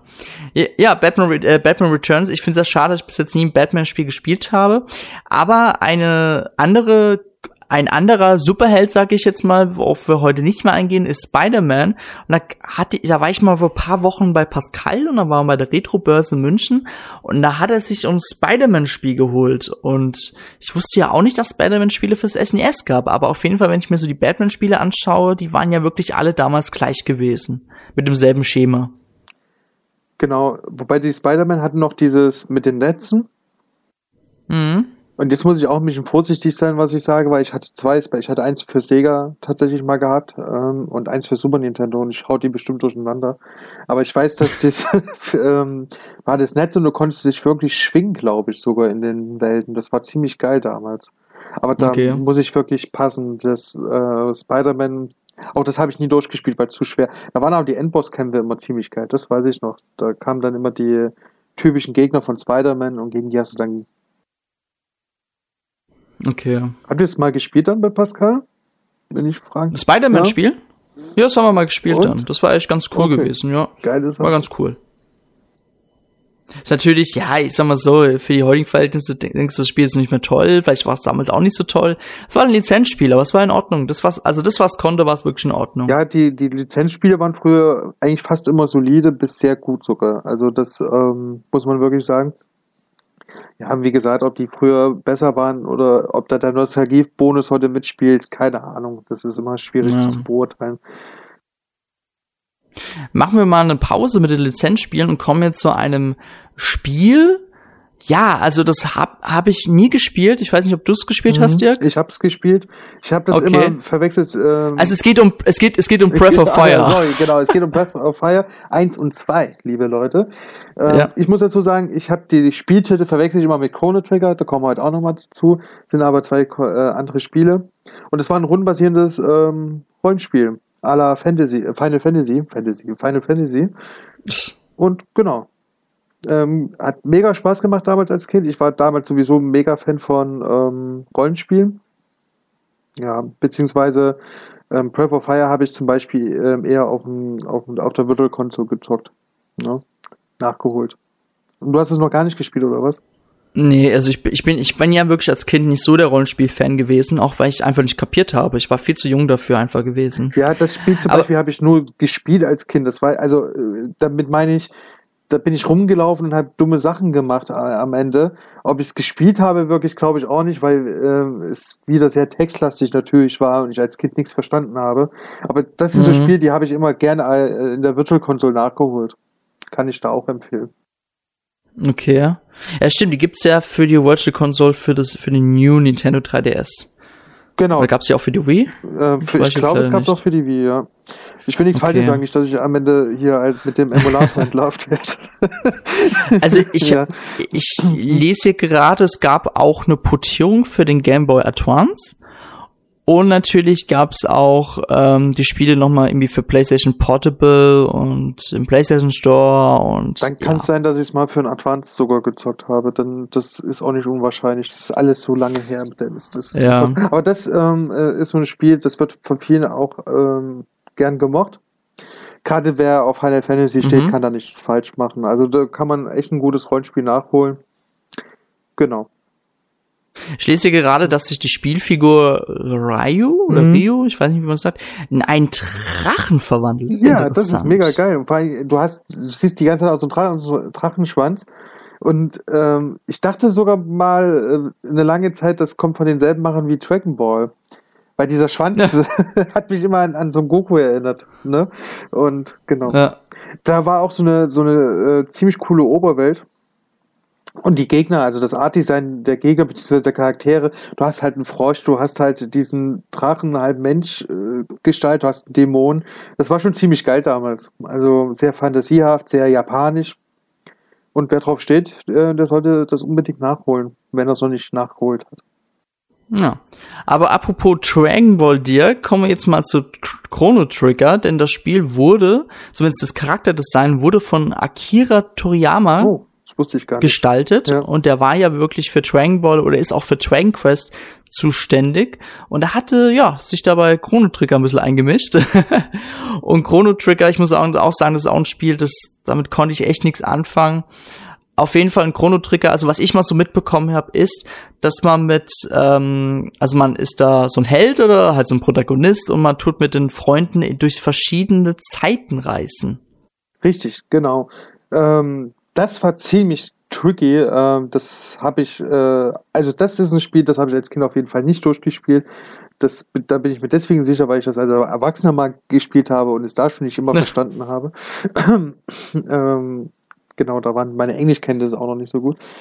Das Spiel macht mega Spaß. Ähm, wirkt auch wie Final Fantasy, also auch vom Artdesign her. Ich finde, die Hauptfigur sieht sogar aus wie die von Secret of Mana. Ja Ja, gell, das wollte ich auch gerade sagen Das ne? ist ähm, auch, ähm, ich dachte bestimmt auch da, dass das zusammengehört, wie es immer so ist als Kind, diese Urban Legends. Und genau, das sah vor allem der Art Design sah ziemlich geil aus. Ich weiß nicht, äh, dieser Octopath ähm, Traveler, was jetzt für die Switch Ja. rauskommt, das erinnert mich sehr stark an Chrono Trigger irgendwie. Natürlich Okay. äh, ähm, heute moderner und HD und keine Ahnung. Aber so vom Art Design Mhm. erinnert mich das schon doch ein bisschen stark dran. Auch wieder äh, so ein rundenbasierendes Rollenspiel. Genau. Eben, ebenfalls wieder Kerbe, Final Fantasy kann ich empfehlen. Ist sehr, sehr spaßig und, und aber auch schwierig. Das möchte ich auch dazu sagen. Okay.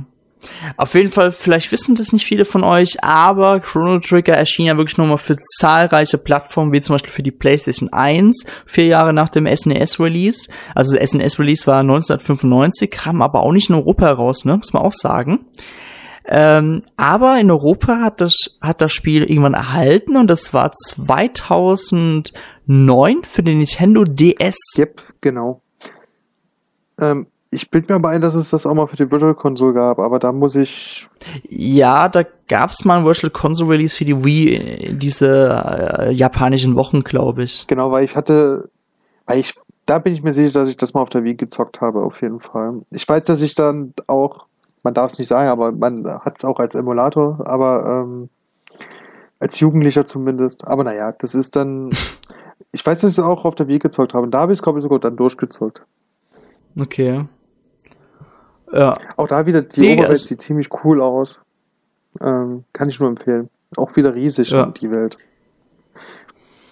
kommen wir wieder mal zurück zu den Lizenzspielen. Disney! Und zwar Disneys Aladdin. Und Aladdin muss ich sagen, das habe ich mir vor zwei Jahren jetzt für das SNES mal gebraucht geholt. Ich hatte ja Aladdin noch nicht so Kontakt mit dem Spiel gehabt, aber das Spiel ist ja echt cool. Also das ist ja auch wie so ein 2D-Jump'n'Run und es basiert ja auf dem Film, der da damals rauskam. Genau, das, das Beeindruckende ist daran, dass es eigentlich fast eine ähnliche Mechanik hat wie König der Löwen, aber irgendwie besser funktionierte. ja. Man kann spielen, möchte ich sagen. aber was wirklich cool war an Aladdin, ähm, der ganze Style. Es sah wirklich aus wie der Film und ging noch drüber hinaus. Gerade diese Genie-Welten, diese fantasiehaften Genie-Welten, die waren so cool, weil man, also so hat man sich das vorgestellt, als Kind mit Genie abzuhängen. ähm, ja. wirklich sehr, sehr, sehr, sehr, sehr, sehr gutes Spiel. Ich habe das als, das habe ich wirklich als Kind echt viel gezockt. Und ich weiß, dass ich äh, immer in dieser Höhle nicht weiterkam, weil ich nicht wusste, wie man da auch, äh, wie man kleidet, äh, nee, nicht kleidet, sondern sich duckt und dann weiter rutscht. Rutschen, wollte ich sagen. Ja, Ja, genau. Ja, ich sehe ich seh gerade, es gab ja sogar Level, wo man mit dem Teppich fliegen Ja, konnte. genau. Das ist sehr cool. Das ist echt ziemlich geil. Also wenn du das hast, spiel's mal. Auf deiner. ich hab's ja. Ja, genau, ich sag ja, ne? Also spielt es mal. Ähm, das ist wirklich eines der besseren ähm, ähm, Ver- Ver- Versoftungen, wie man so schön sagt. Genau, da fand ich das Spiel sogar immer besser als den Film.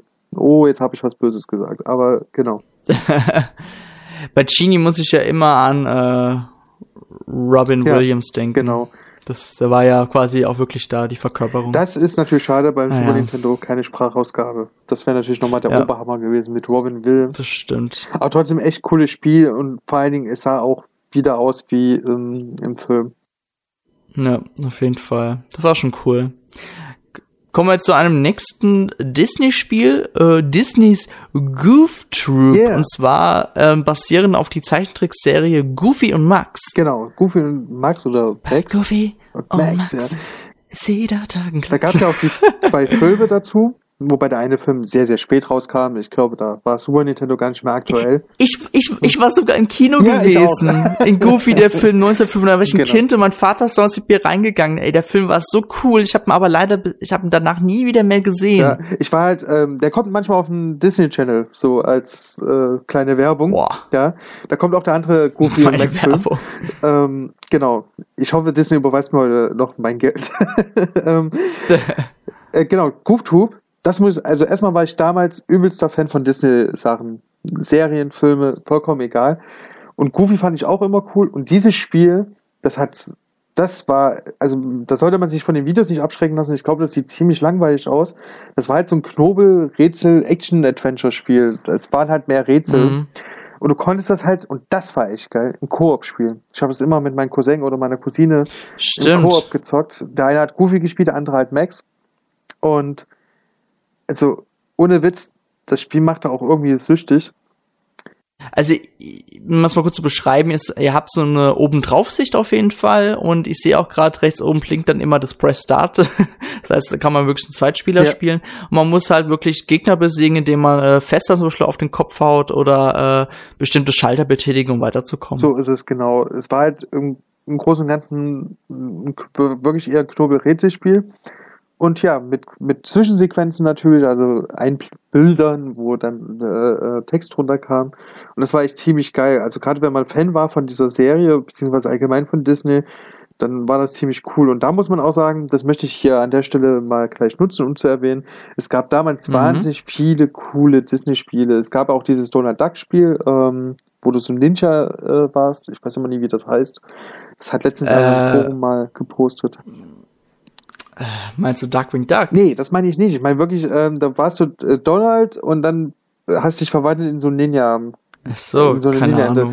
Das ist ziemlich geil gewesen. Und was dann auch Sonic Mania zum Beispiel, fand ich auch immer ziemlich cool. Das war so eine Zeit, Okay. da gab es echt richtig gute Disney-Titel.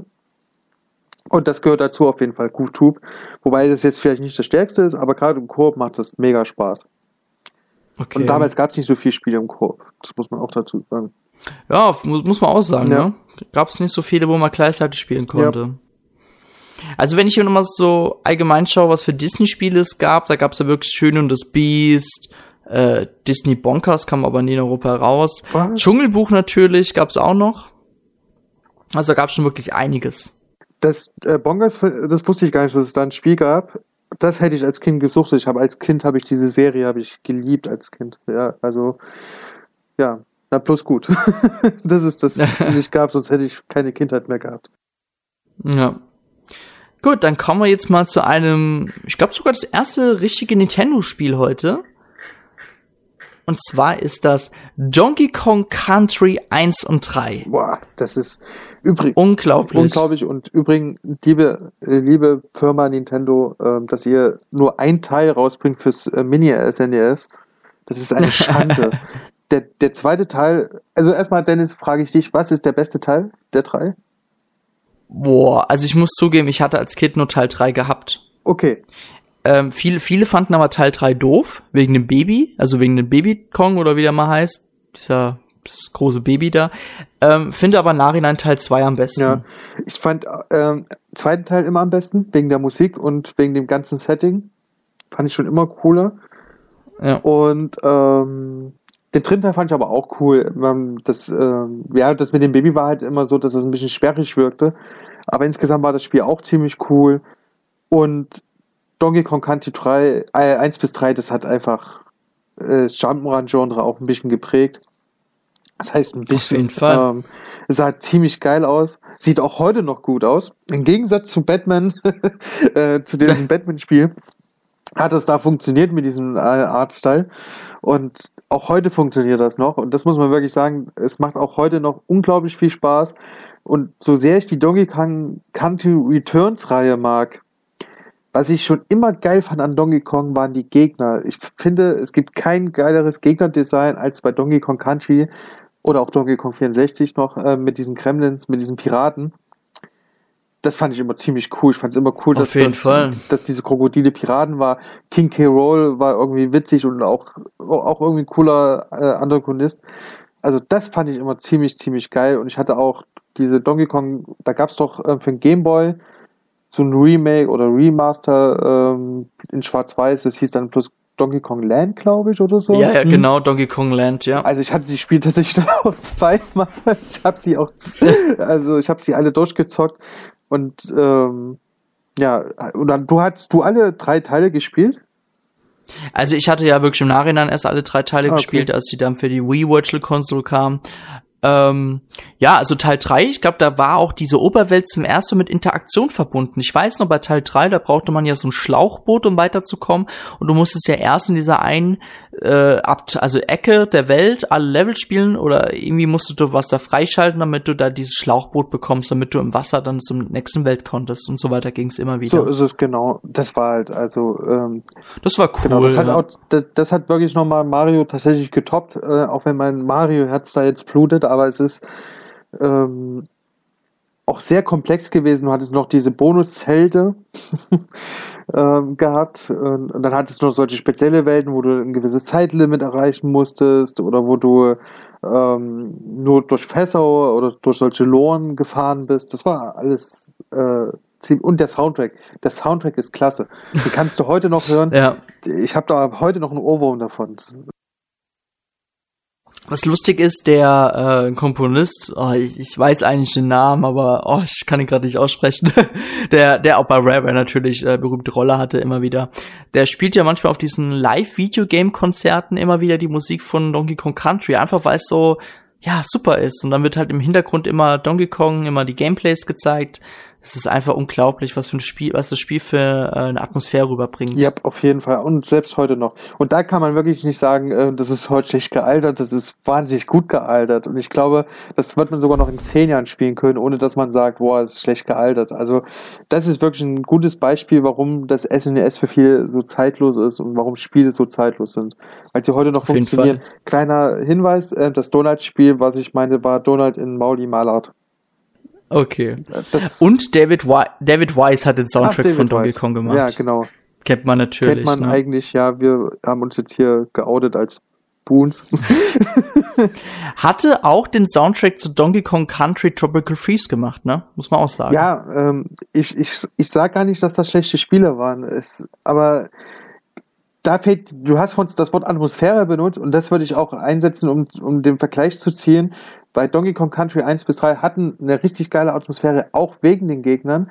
Wenn Donkey Kong Ja. Country Returns hattest du diese beliebigen Gegner, ne? Also die, ich fand die immer langweilig. Und dadurch konnte sich auch nie Ja. so eine Atmosphäre aufbauen. Ich will aber nicht sagen, dass das schlechte Spiele sind, weil das wäre absolut falsch. Das sind hochklassige Spiele auf jeden Fall. Ja, Ja. Aber dieses kleine Stück, diese, diese 1%, hätten wir eine Prozentwertung, ja, hätte das eine Spiel 99, das andere 98, ja, das wär's, ähm, äh, das wäre wirklich mal ein gutes Argument für Prozentwertung, ähm, wo man den Vergleich sieht. Also ich, ich fand Donkey Kong Country, ich glaube, das ist für mich mit eines der besten Spiele auf Super Nintendo. Auf jeden Fall. Also wenn man das Super Nintendo Super besitzt, sollte man auf jeden Fall alle drei Teile besitzen. Wirklich schade, dass beim Mini SNES nur Teil 1 gibt. Aber gut. Das ist wirklich schade, weil ich fand auch den zweiten Mal am besten. Ja, Aber Ja. gut. Ich kann trotzdem mein DD spielen.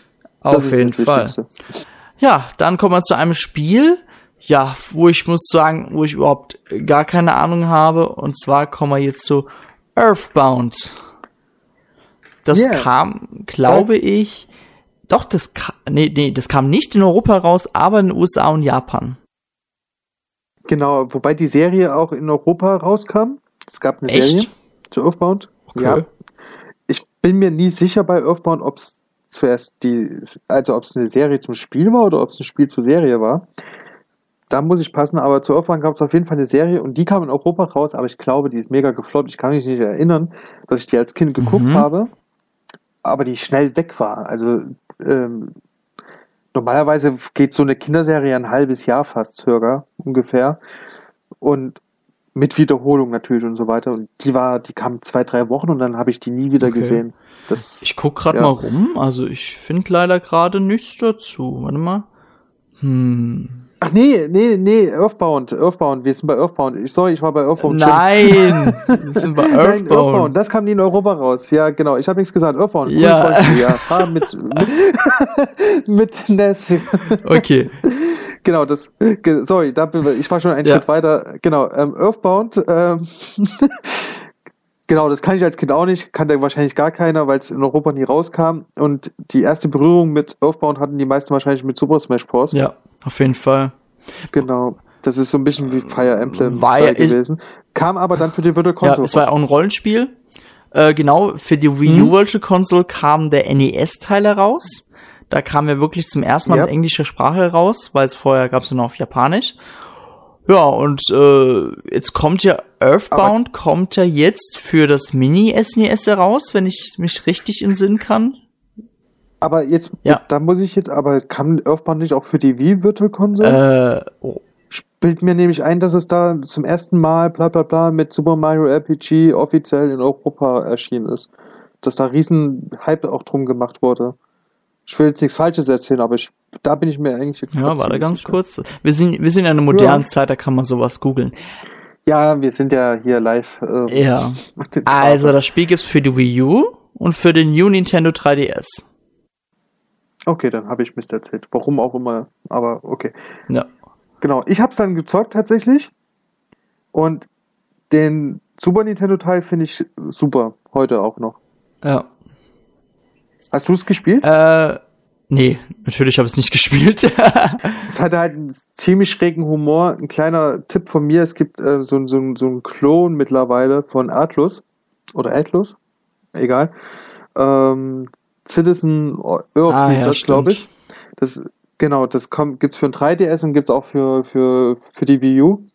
Das ist auch ziemlich cool und äh, erinnert stark an Earthbound und ist, der einzige Unterschied ist, dass man keine typischen Tricks hat, sondern man ist Politiker und zwar der Vizepräsident der Welt. ja, das ist cool. Finde ich auch cool, dass man eine Figur erschafft, die der Vizepräsident der Welt ist. Tja. ja, okay. Genau, aber Earthbound, ähm, ja, wie gesagt, da habe ich jetzt keine Kindheitserinnerung. Ich habe es bloß mal später dann gezockt. Und die meisten kennen es wahrscheinlich wirklich durch Super Smash Bros. Soll aber auch damals ziemlich beliebt gewesen sein. Vor allen Dingen äh, war es sehr umfangreich. Ja, ich meine, es kam ja nicht umsonst in Amerika raus und ich sehe gerade auf der Nintendo Homepage, also auf nintendo.de gibt es wirklich die Gebrauchsanleitung oder halt Bedienungsanleitung äh, äh, von einer amerikanischen Version. Voll cool. Richtig nice. ah, cool, das wusste ich Aber wahrscheinlich, äh, ja, das steht für die Wii U. Na gut, kommt ja jetzt auch fürs Mini SNES raus. Also wenn ihr das, äh, wenn ihr das Mini SNES holt, dann könnt ihr das Spiel da gleich mitspielen. Übrigens sollten gerade äh, Fans vom leider viel zu früh verstorbenen Iwata ja, sich das Spiel mal angucken.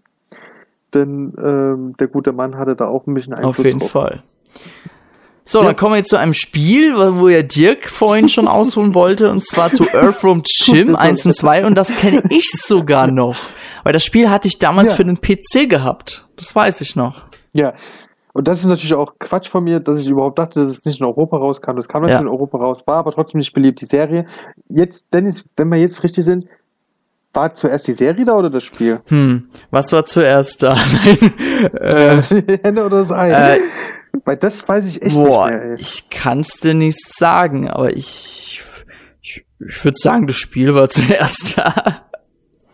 Gab es wirklich da eine Serie? Genau. Earthworm Jim? Ja, es gab wirklich so eine Serie, die war auch so Stimmt. abgedreht wie das Spiel, wobei das Spiel ein bisschen frecher war. Also wenn ich die Release-Daten vergleiche, kam das Spiel zuerst für den Mega Drive und fürs SNES heraus und die TV-Serie 1995. Also ja, kam war das Spiel zuerst.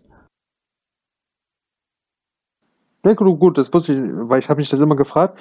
Und hier haben wir Earthworm Jim 1 und 2, es gab Ja. zwei Spiele. Und genau, das ist ziemlich auch ziemlich cool. Das habe ich aber auch als Kind gezockt, aber auch nie durch. Ich habe da den Humor aber auch nie verstanden. Das verstehe ich auch erst Ja, also ihr bei Earthworm Jim habt ihr so eine 2D-Ansicht und habt so ein Elektroplaster irgendwie total schräg und versucht damit Gegner zu treffen und zu töten und äh, klettert hier nebenbei und total, man ist ein Wurm. Ja, man ist ein Wurm, muss man auch noch sagen, in einem komischen äh, Astronautenkostüm. Total, oder halt so ein, ja, so ein weißen Kostüm, total schräg einfach. Also, ich frag mich, wer das damals designt hat, der hat auf jeden Fall viele Drogen genommen. also das, das ganze Spiel, das kann, kann eigentlich nur in einem LSD-Trip entstanden Auf jeden sein. Fall. ich ich sehe gerade wieder das Video und es gerade, weißt du, die Videosequenz, da sprechen dann Kühe mit dir.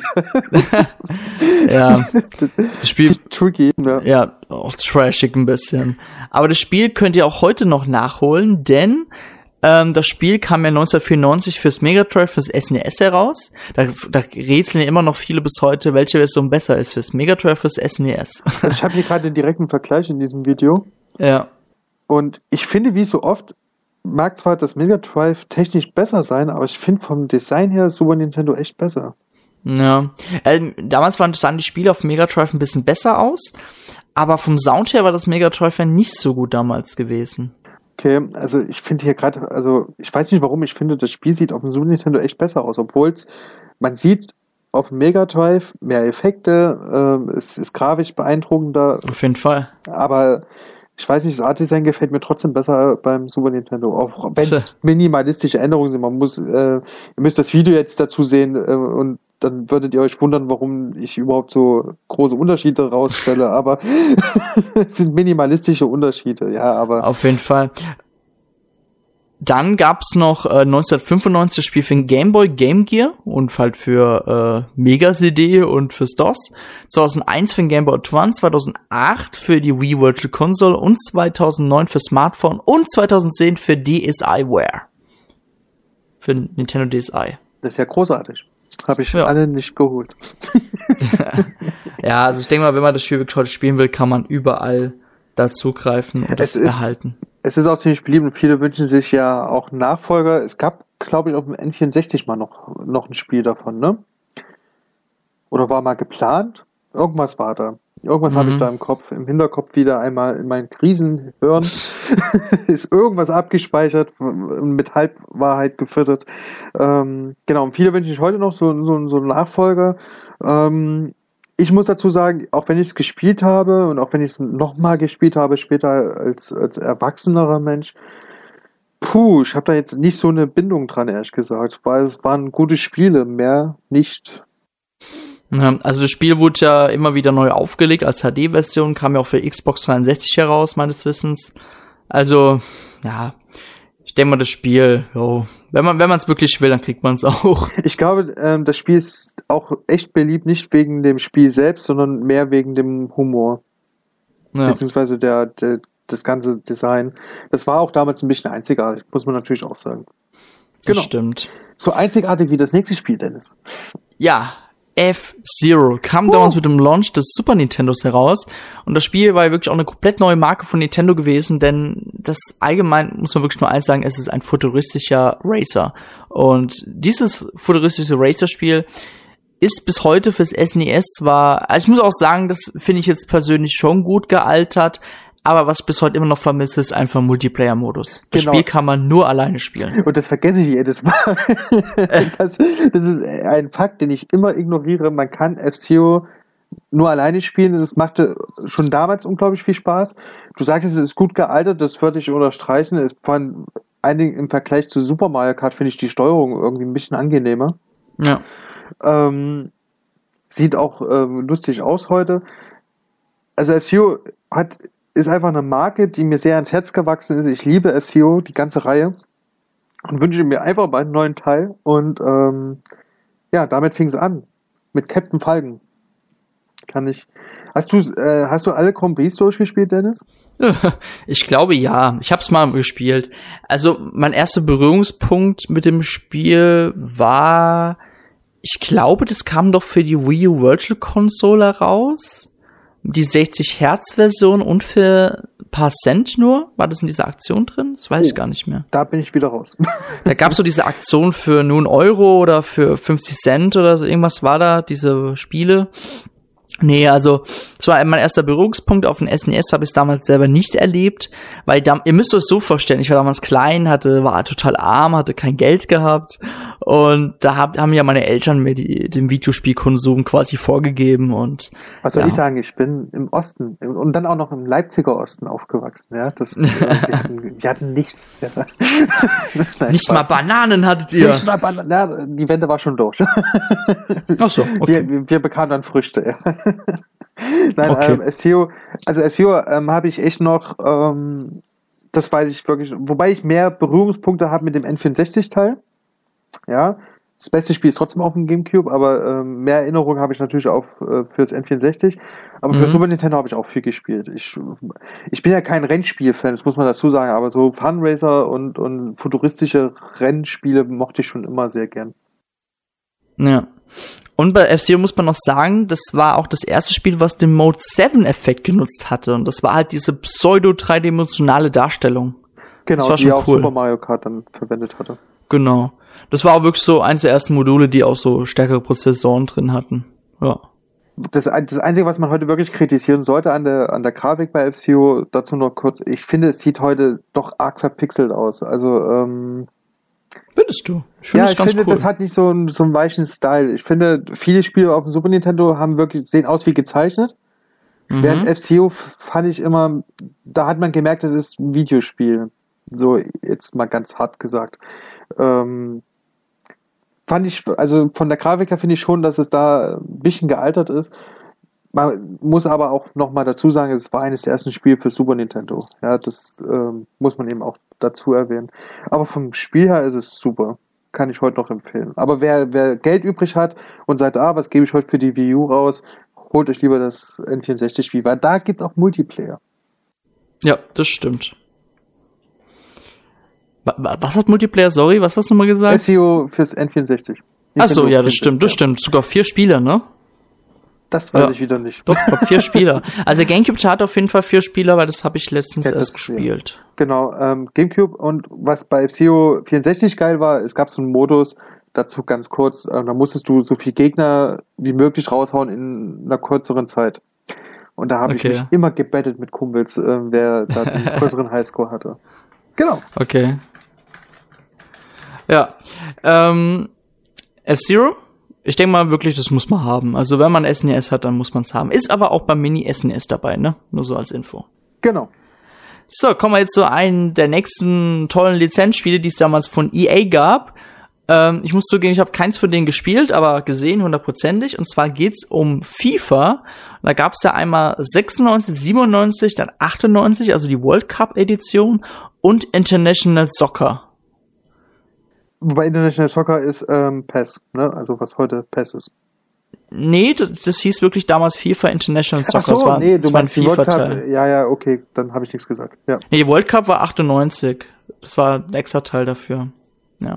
Genau, und hier, ich sehe gerade ein Video, da spielt der FC Barcelona gegen Valencia. Nein, ich glaube, da gab es noch gar keine Lizenzen, die hießen dann nur Barcelona und Valencia. Ja. Ähm, das war damals grafisch tatsächlich sogar beeindruckend, möchte ich vorsichtig sagen. Ja. ähm, Fußballspiele allgemein äh, altern alle schlecht. das stimmt. Also da muss ich dir sogar mal recht geben. Ja. Also ich habe ich hab mal so ein Nintendo 64 Fußballspiel und das ist alles halt, das ist keine Simulation, das ist alles Arcade. Das ist total Arcade-lastig. Genau, man, man, man hat früher das als Simulation betitelt und ich glaube auch, dass das, ich habe hier von Neo Geo diese Reihe auf der Switch ähm, diese Super Kickers oder wie das heißt gespielt. Okay. Und da hat man auch geworben damals mit super Realistik und bla, sah auch alles gut aus und boah, wow. Aber wenn man das heute spielt, dann würde man das wirklich als Arcade-Spiel bezeichnen. So, und ähm, so hier auch, ne? Also, wenn ich hier gerade das Video angucke, Hey, man hat ja auch gar keinen Überblick eigentlich, wo die Spieler stehen, weil die Kamera an sich schon so blöd ist. Ja. Weil das, die ist nicht von, von der Seite wie heute bei FIFA, die ist nicht mal von hinten, die ist so schräg von der Eckfahne ja. heraus sozusagen ähm, ganz, ganz tricky. Genau. Ja. Ich habe nur die 98er-Version gespielt übrigens. Ah, okay. Ja, ich hatte, ich hatte ja, kam nie damit in Kontakt beim SNES mit Fußballspielen. War vielleicht auch besser so mein, erst, mein erstes Fußballspiel, was ich wirklich damals besessen hatte, war FIFA 2003 für den Gamecube. Also, nee, nee, sorry, was laber ich denn? Für PlayStation 1 gab es ja natürlich auch noch Fußballspiele, da war ich halt, hab mir welche in der Videothek immer ausgeliehen. Ja, man muss dazu sagen, ähm, Fußballspiele leben, also Sportspiele allgemein leben A von der Grafik. Ja. Ähm, und B ähm, von den Möglichkeiten, die die Technik bietet. Und gerade Super Nintendo war damals einfach noch nicht reif genug für Simulationen solcher Art. Ähm, und dann hat der auch keinen Manager-Modus zum Beispiel oder sowas. Davon leben halt die Spiele heute unglaublich. Und natürlich, äh, was es damals auch nicht gab, waren Online-Modi, weil gerade FIFA lebt unglaublich stark heute von, von Online-Modus. Das wäre wahrscheinlich nicht so erfolgreich.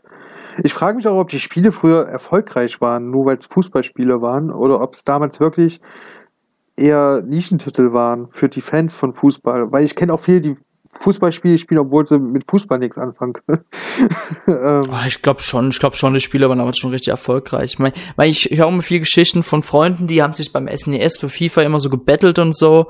Also ja, ich glaube schon, das hat auf jeden Fall schon Markt gehabt. Wenn ich das Video hier aussehe, es sieht ja auch echt nicht schlecht aus für Super Nintendo, aber ich würde es heute nicht mehr spielen. Also ja.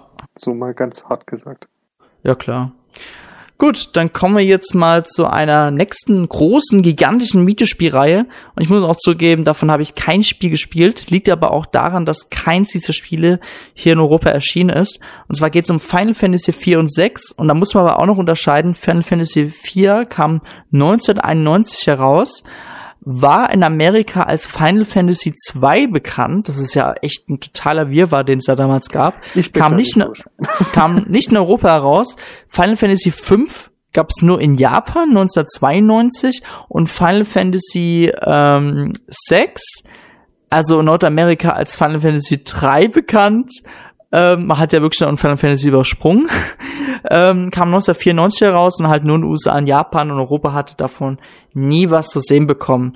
Äh, warum auch immer, äh, weiß ich es halt auch nicht.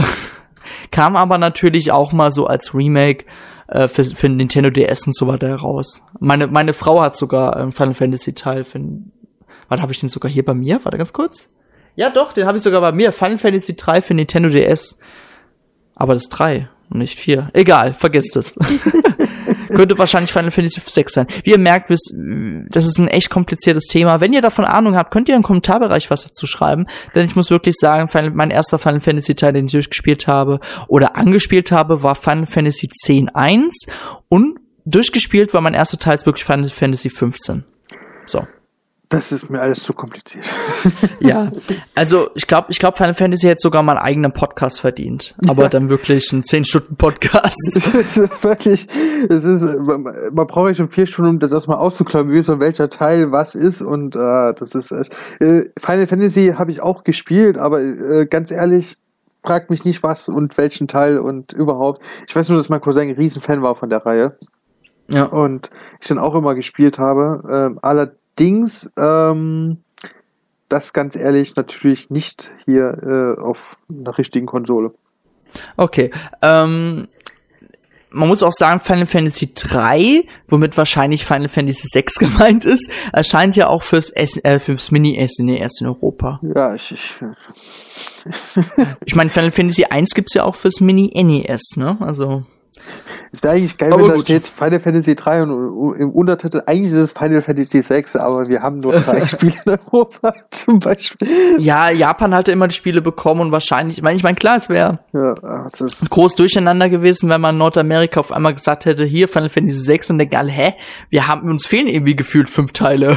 Ja, ja gut, aber jetzt, naja. Na gut, dann haben sie mit Final Fantasy 7 halt angefangen ja, mit gut, der PlayStation Nintendo konnte 1, damals ne? noch nicht wissen, dass es sowas wie Virtual Console geben wird, wo man dann die Spiele nach, nachreichen könnte zum Beispiel. Aber du meinst Square Enix? äh, Square, ja, ich bin blöd. Ah, Square Enix, genau. Die konnten es natürlich alle nicht ahnen, ja, dass das alles ja. mal anders wird und dass man die Spiele nachholen kann. Und jetzt haben sie den Salat. Jetzt müssen sie das ausklamüsern, was sie damals verbockt haben. Na gut. Final Fantasy VII wurde wirklich dann in den USA Final Fantasy VII genannt. Die armen Konsumenten. Ich, ich, ich will mal so eine Mutter sehen, die an so einem Regal steht und dann einfach nur schreiend und heulend rausrennt. ja, Final Fantasy VII war ja, glaube ich, ich glaube, Sony, ne? wirklich der erste, ja klar, für PlayStation war, glaube ich, der erste Teil, der in Europa erschien. Also ich glaube es. Und es war ja auch wirklich gerade so die RPG-Welle, als es dann hier kam und sich so viele dafür begeistern konnten. Und deswegen hat sich das RPG dank Final Fantasy VII hier im Westen relativ gut durchgesetzt. Aber gut, ich würde sagen, wir gehen nicht mehr lange auf Final Fantasy ein. Das ist wirklich ein Big-Thema. Das, das kann unser Max mal aus dem Team machen. Der ist bestimmt großer Final Fantasy-Fan. Gut, dann gehen wir mal zu Harvest Moon. Yes. Und ich muss auch zugeben, ich habe nie ein Harvest Moon Spiel gespielt. Das Ähm, ist traurig genug, lieber Dennis. Das ist, an der Stelle möchte ich den Podcast abbrechen. Nein, Ja. ähm, Harvest Moon, ich war ehrlich gesagt aber auch das einzige Kind, was das gespielt hat. Und ich weiß nicht Okay. warum. Ich weiß nicht, warum mir dieses Spiel damals so gefallen hat und ich weiß auch nicht, warum es mir heute noch gefällt. Ich habe mit Bauern und Kühen und keine Ahnung, Farmleben habe ich eigentlich überhaupt nichts zu tun. Ja. Mein, mein, mein richtiges Leben ist ganz, ganz weit weg davon. und trotzdem konnte ich mich dafür faszinieren. Ja, das ist deine Bestimmung, Dirk. Ja, das ist vielleicht, vielleicht sollte ich auf dem Land leben. Keine Ahnung. Harvest Moon ist ein unglaublich geiles Spiel gewesen. Unglaublich umfangreiches Spiel vor allen Dingen auch. Es ist eine Mischung aus Simulation und Aufbauspiel. Äh, Sims und Aufbauspiel, so wollte ich sagen. Ja. Ja. Genau. Gibt's mittlerweile ähm, auch verschiedene Teile. Mal gut, mal schlecht. Ähm, Äh, heutzutage eher schlecht. Da ist wirklich Story of Season der wirklich wahre Harvest Moon Nachfolger. Oder Stardew Valley, der die Grafik vom Super Nintendo teilnimmt und noch ein bisschen Mhm. aufhübscht. Finde ich auch unglaublich schön. Und wenn ich hier gerade wieder ähm, Harvest Moon, wenn ich dieses Video von Harvest Moon gerade sehe, ich habe wieder voll Bock drauf. Ich habe das tatsächlich auch lange Zeit danach noch gespielt. Also ich habe, also das ist so ein Spiel, das kann man auch immer wieder anfassen und anpacken und ähm, empfehle ich sehr. Aber leider, und das muss ich hier betonen, nochmal eine Warnung, die Textboxen, die Tonqualität, ähm, die kann nerven. Oh. Ja. Aber sonst ist das Spiel geil. Warte, ich habe hier gerade eine Textbox vor mir. Ja. Warte mal, warte mal. Ja, es geht. Es ist halt damals so gewesen, ne? Man Ja, wollte halt irgendwie Ja, gerne klar, musikalisch untermalen. Genau, damit hat es wahrscheinlich nicht gestört, aber wenn du so eine Textbox die ganze Zeit hörst, die ganze Zeit hörst und dann boah, da, also da krieg, kriegst du ja Kopfschmerzen. Ähm, genau. Ja, dann hat's eine Axt, konntest Holz fällen und ach, das, ist echt Mhm. ein ziemlich umfangreiches Spiel gewesen. Auch gerade für Super Nintendo gab es dann, wie gesagt, tausend Ableger noch. Es gab auch für den GameCube viele Spiele, die aber eigentlich gar nicht so schlecht waren. Äh, die für die Switch, dieses Spiel, was jetzt kommt, sieht irgendwie ziemlich komisch aus. Sieht aus wie so ein Smartphone-Spiel. Ähm, also die heutigen Harvest Moon Spiele, Ja. also da kam es einer für ein 3DS heraus, das hat meine Mhm. Frau gespielt. Meine Frau ist ein riesiger Harvest Moon Fan. Okay. Die hat für ein 3DS gespielt, die hat es da durchgespielt, die fand es ganz gut. Aber der beste Teil laut ihre wäre immer noch Back to Nature Ja. für PlayStation oder äh, Harvest Moon 64 äh, ist glaube ich damals auch. Ja, Das würde ich, also, ähm, also für mich ist der beste Teil immer noch Super Nintendo. Äh, äh, also Harvest Moon einfach. mhm. Aber gerade die anderen ähm, N64 ähm, würde ich auch zustimmen. Das ist auch ziemlich mit eines der besten. Und ja, es ist schade, dass diese, diese Reihe irgendwie immer mehr verkommt zu einem Trash-Spiel, wenn, wenn man mal ehrlich ist. auf jeden Fall. Ja. Ja, dann kommen wir jetzt mal. Also ja, ich wollte nur gerne sagen, Harvest Moon. Wenn ihr, wenn ihr das heute gerne kaufen wollt, ja, ich guck mal ganz kurz fürs Mini SNES gibt es ja, glaube ich, nicht, oder? Nee, gibt's nicht. Dann hätte ich mich eingesperrt. Ja, ähm, ihr müsst auf eBay, lese ich hier gerade, weil ich habe hier so einen tollen Guide, ähm, wenn ihr es boxed haben wollt mit, o also OVP und Anleitung, zahlt ihr heutzutage 70 Euro. Und das, und äh, nur mit Anleitung 35 und das Modul 30. Also müsst ihr schon gut Geld hinblättern. Oder ihr holt es halt euch für die Wii Virtual Console kam es da glaube ich raus. Ob es für die Wii U Virtual Console rauskam, weiß ich jetzt gerade leider nicht. Weiß ich jetzt auch gerade nicht. Ja. Na gut. Machen wir mal weiter. Und jetzt kommen wir mal zu zwei Beispielen äh, von Spielen, die vielleicht fürs SNES lieber, ja, hätte man sich ersparen können. Und zwar einmal Home Alone 1 und 2, also die Versoftungen von Kevin allein zu Hause und Kevin allein in New York. Und natürlich dachte man sich so, ha, der, die Filme sind doch erfolgreich, da muss man auch bestimmt coole Spiele bringen. Und damals dachte man, dachte man so, ah, cool, da kommt ein Spiel dazu heraus. Was zum Und, Teufel? äh, Ich sehe gerade das Video. Das ist ja. Allein äh, die Zwischensequenzen, wo die, äh, wie heißen die, Marv und Murphy? Ich Oder wie heißen die glaube- zwei Diebe? Marvin Marv Murphy, glaube die? ja. Ja, Marv und Murphy. Ähm, auf jeden Fall einer ist Marv. Ähm, und da sind so komische, verpixelte Bilder von denen und dann ist mal als Kevin zum Beispiel Home Alone 2 im Hotel Ja, Und man kommt muss, äh, Du hast so eine, Man muss da irgendwelche Leute, Passanten schlagen, also verprügeln, damit sie abhauen, dann kommen Taschen auf dich zu, du musst auf die einprügeln, damit Geld rauskommt. das ist voll, ist voll total- strange. Also, das, das ist Und? Kevin allein zu Hause auf einem LSD-Trip hier. Und du kriegst äh, in einem Hotel irgendwie auf einmal Waffen oder einen Staubsauger, der alleine rumfährt zum Beispiel. Oder ihr kriegt eine Waffe und müsst damit rumschießen. Total Ich crazy. finde also ich total, find's auch krass, dass dieser Kevin ähm, so aussieht wie Richie Rich. Kennt das jemand? ja, stimmt. Mit Ja, ja, das, stimmt. Der hat halt so einen Anzug. Also das hat, ich finde, ähm, wenn man die Filme kennt, das hat nicht viel mit dem Film zu tun. Vor allen Dingen, es gab gerade echt so eine Szene, da kommt aus so einem Fahrstuhl kommen so springende Taschen raus, die er abschießen musste mit einer Pistole. Äh, hä? Ja, Taschen sind schon böse, ne? Ja, also, also, das ist verrückt. Ich, ich weiß nicht, was der Entwickler da Oder? geraucht hat. Oder zum Beispiel hat man, ähm, äh, ist man eine Küche? Weil ich habe, ich muss zugeben, meine Schwester hat das Spiel damals Ah, okay, gehabt, ja. ich. Und ich kann mich noch an eine Szene erinnern, da waren wir in der Küche, unten im Keller, und man musste äh, mit den Köchen kämpfen und die Köche haben Messer nach einem geworfen und man hatte selbst in der Hand zum Beispiel so eine komische Bazooka mit einer Faust vorne dran gehabt. Also totaler Trash. Aber warum? Also, Also- das, das ist ja ein Spiel für Kinder, wie der Film eben ein Film für Kinder ist. Wer, wer hat Mhm. denn das zugelassen? Also das ist ja, ich finde das ehrlich gesagt ziemlich fragwürdig, was ich hier sehe. Aber glaubt mir, das, das, war, das Spiel war bestimmt damals ein riesiger Erfolg gewesen. Ja, das glaube ich. das glaube ich auch, aber ich frage mich, also, also wenn ich Papa wäre und ich hätte mein Kind Kevin allein zu Hause damals geschenkt, ja, freudiges, lustiges Kinderspiel und hätte gesehen, wie, wie Kevin da mit einer Knarre rumrennt. ich weiß nicht, ob ich das gut gefunden hätte.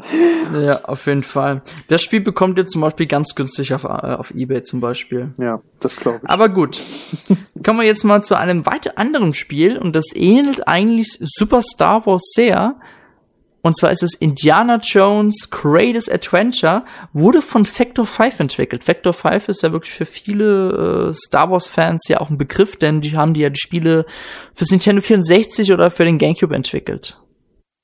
Genau. Hier ist ein gutes Beispiel davon, was ich vorhin meinte mit ähm, realistische Grafiken, trotzdem so comichaft. Ne? Auch das sieht aus wie so ein Comic oder aus so einem Comicbuch. Und ziemlich cool. Also ich fand das ziemlich cool.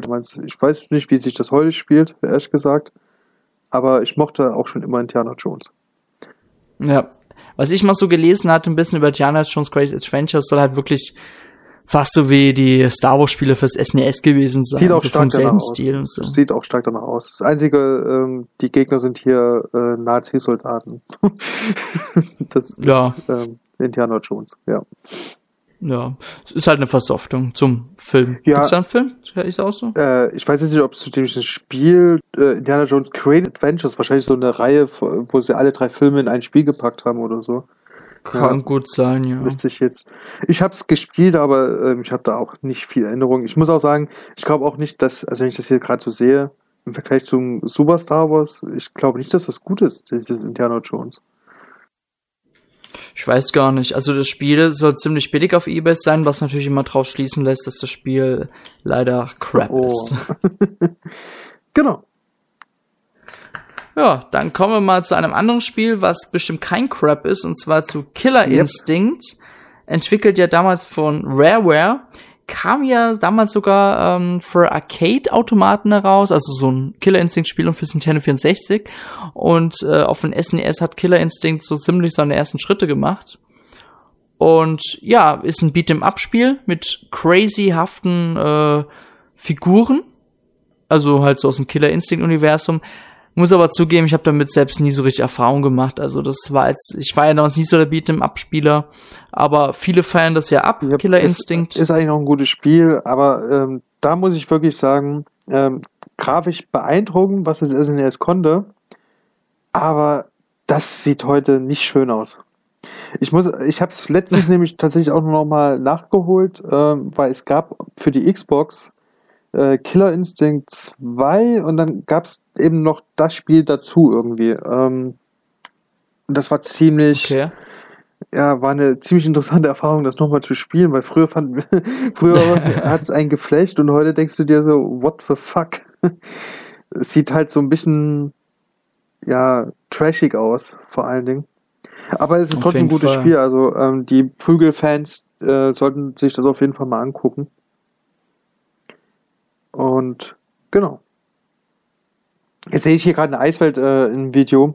Ähm, die sieht schon wieder cool aus. Äh, ähm, aber es gab vorhin so eine Wüstenwelt. Und das sah aus wie so gefotoshoppt, als würde immer irgendein Sprite rein gefotoshoppt werden. Deswegen meine ich, äh, dass, das ziemlich hässlich aussieht. Aber jetzt sieht es wieder okay aus. Genau, du kennst die Reihe gar nicht. Ja. Hast du noch nie was zu tun gehabt damit? Nee, gar nichts. Also ich habe damit nie was zu tun Okay. gehabt. Nee.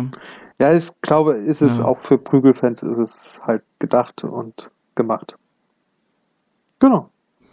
Das stimmt. Gut. So, dann kommen wir mal zu einem weiteren Nintendo-Spiel. Und zwar zu Kirby's Fun Pack, auch bekannt als Kirby Superstar. Und äh, Kirby's Fun Pack, das muss man sich so vorstellen, das sind ähm, sechs kleine Spiele in einem.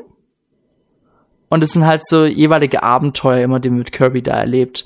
Und da gibt's halt auch, ähm, also jedes Abenteuer erzählt halt seine eigene Geschichte, indem man da gegen altbekannte Feinde wie zum Beispiel Beta Knight oder King DDD antretet. Und ja, das ist einfach so mehrere Spiele in einem.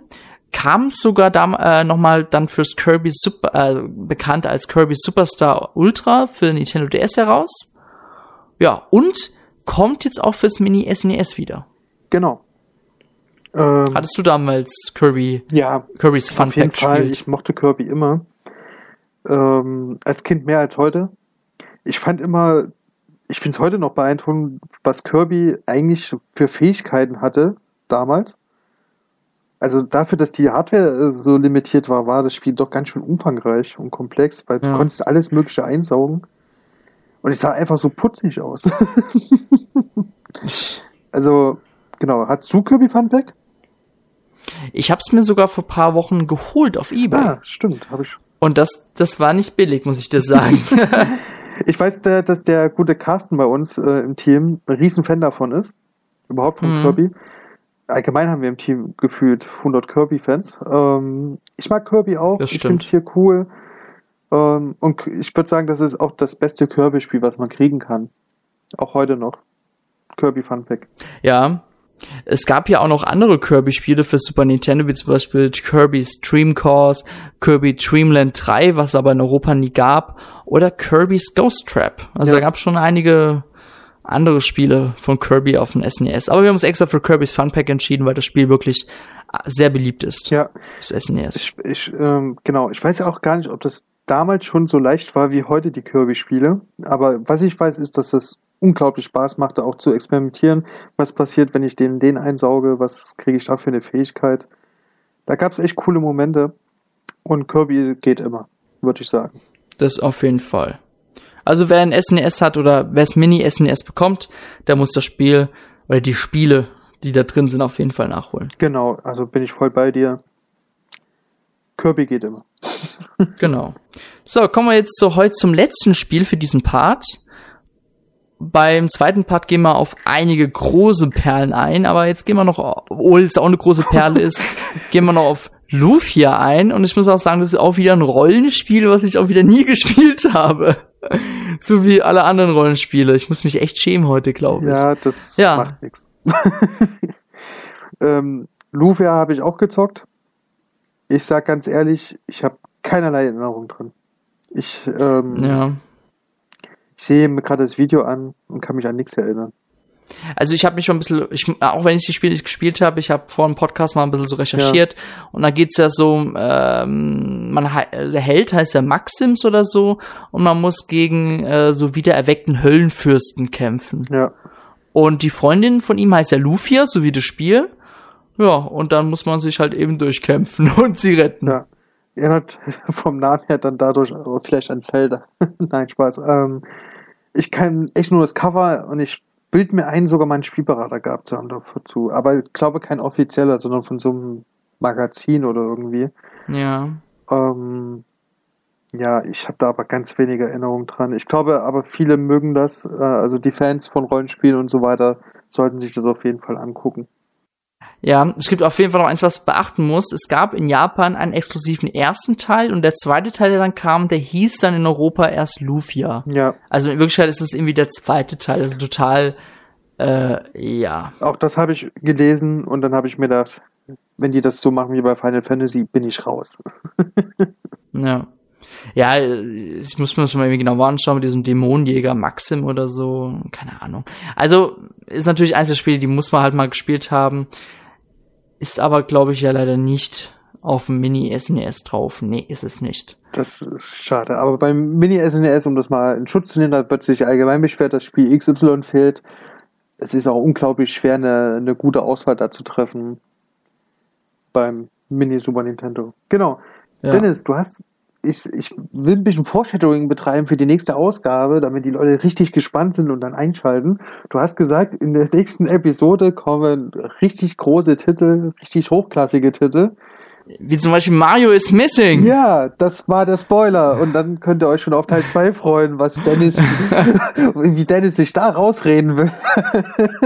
also wie ihr merkt, wir gehen ja ziemlich alles alphabetisch durch und mit dem Buchstaben S beginnt richtig viel. Also da gehen wir natürlich auf die wichtigsten Sachen ein. Natürlich gibt's hunderttausend Spiele, die heißen super am Anfang, aber das ist echt schwierig, alle durchzunehmen. Aber ich werde euch, äh, wir, äh, wir erwarten euch dann mit der zweiten Ausgabe und da gibt's dann auch das große Finale. Und dann gehen wir in der zweiten Ausgabe, gehen wir auf jeden Fall auch nochmal ein bisschen auf das Mini-SNES äh, ein, welches ja, ja, erscheint und wir bald in den Händen halten dürfen oder schon bereits halten. Gut, dann Danke für eure Aufmerksamkeit. Wenn es euch gefallen hat, erzählt es euren Eltern und Freunden und Bekannten. Und wenn es euch nicht gefallen hat, behaltet es für euch. Und Dirk, ich würde sagen, wir sagen jetzt für die 107. Ausgabe heute Tschüss. Ciao. Ciao.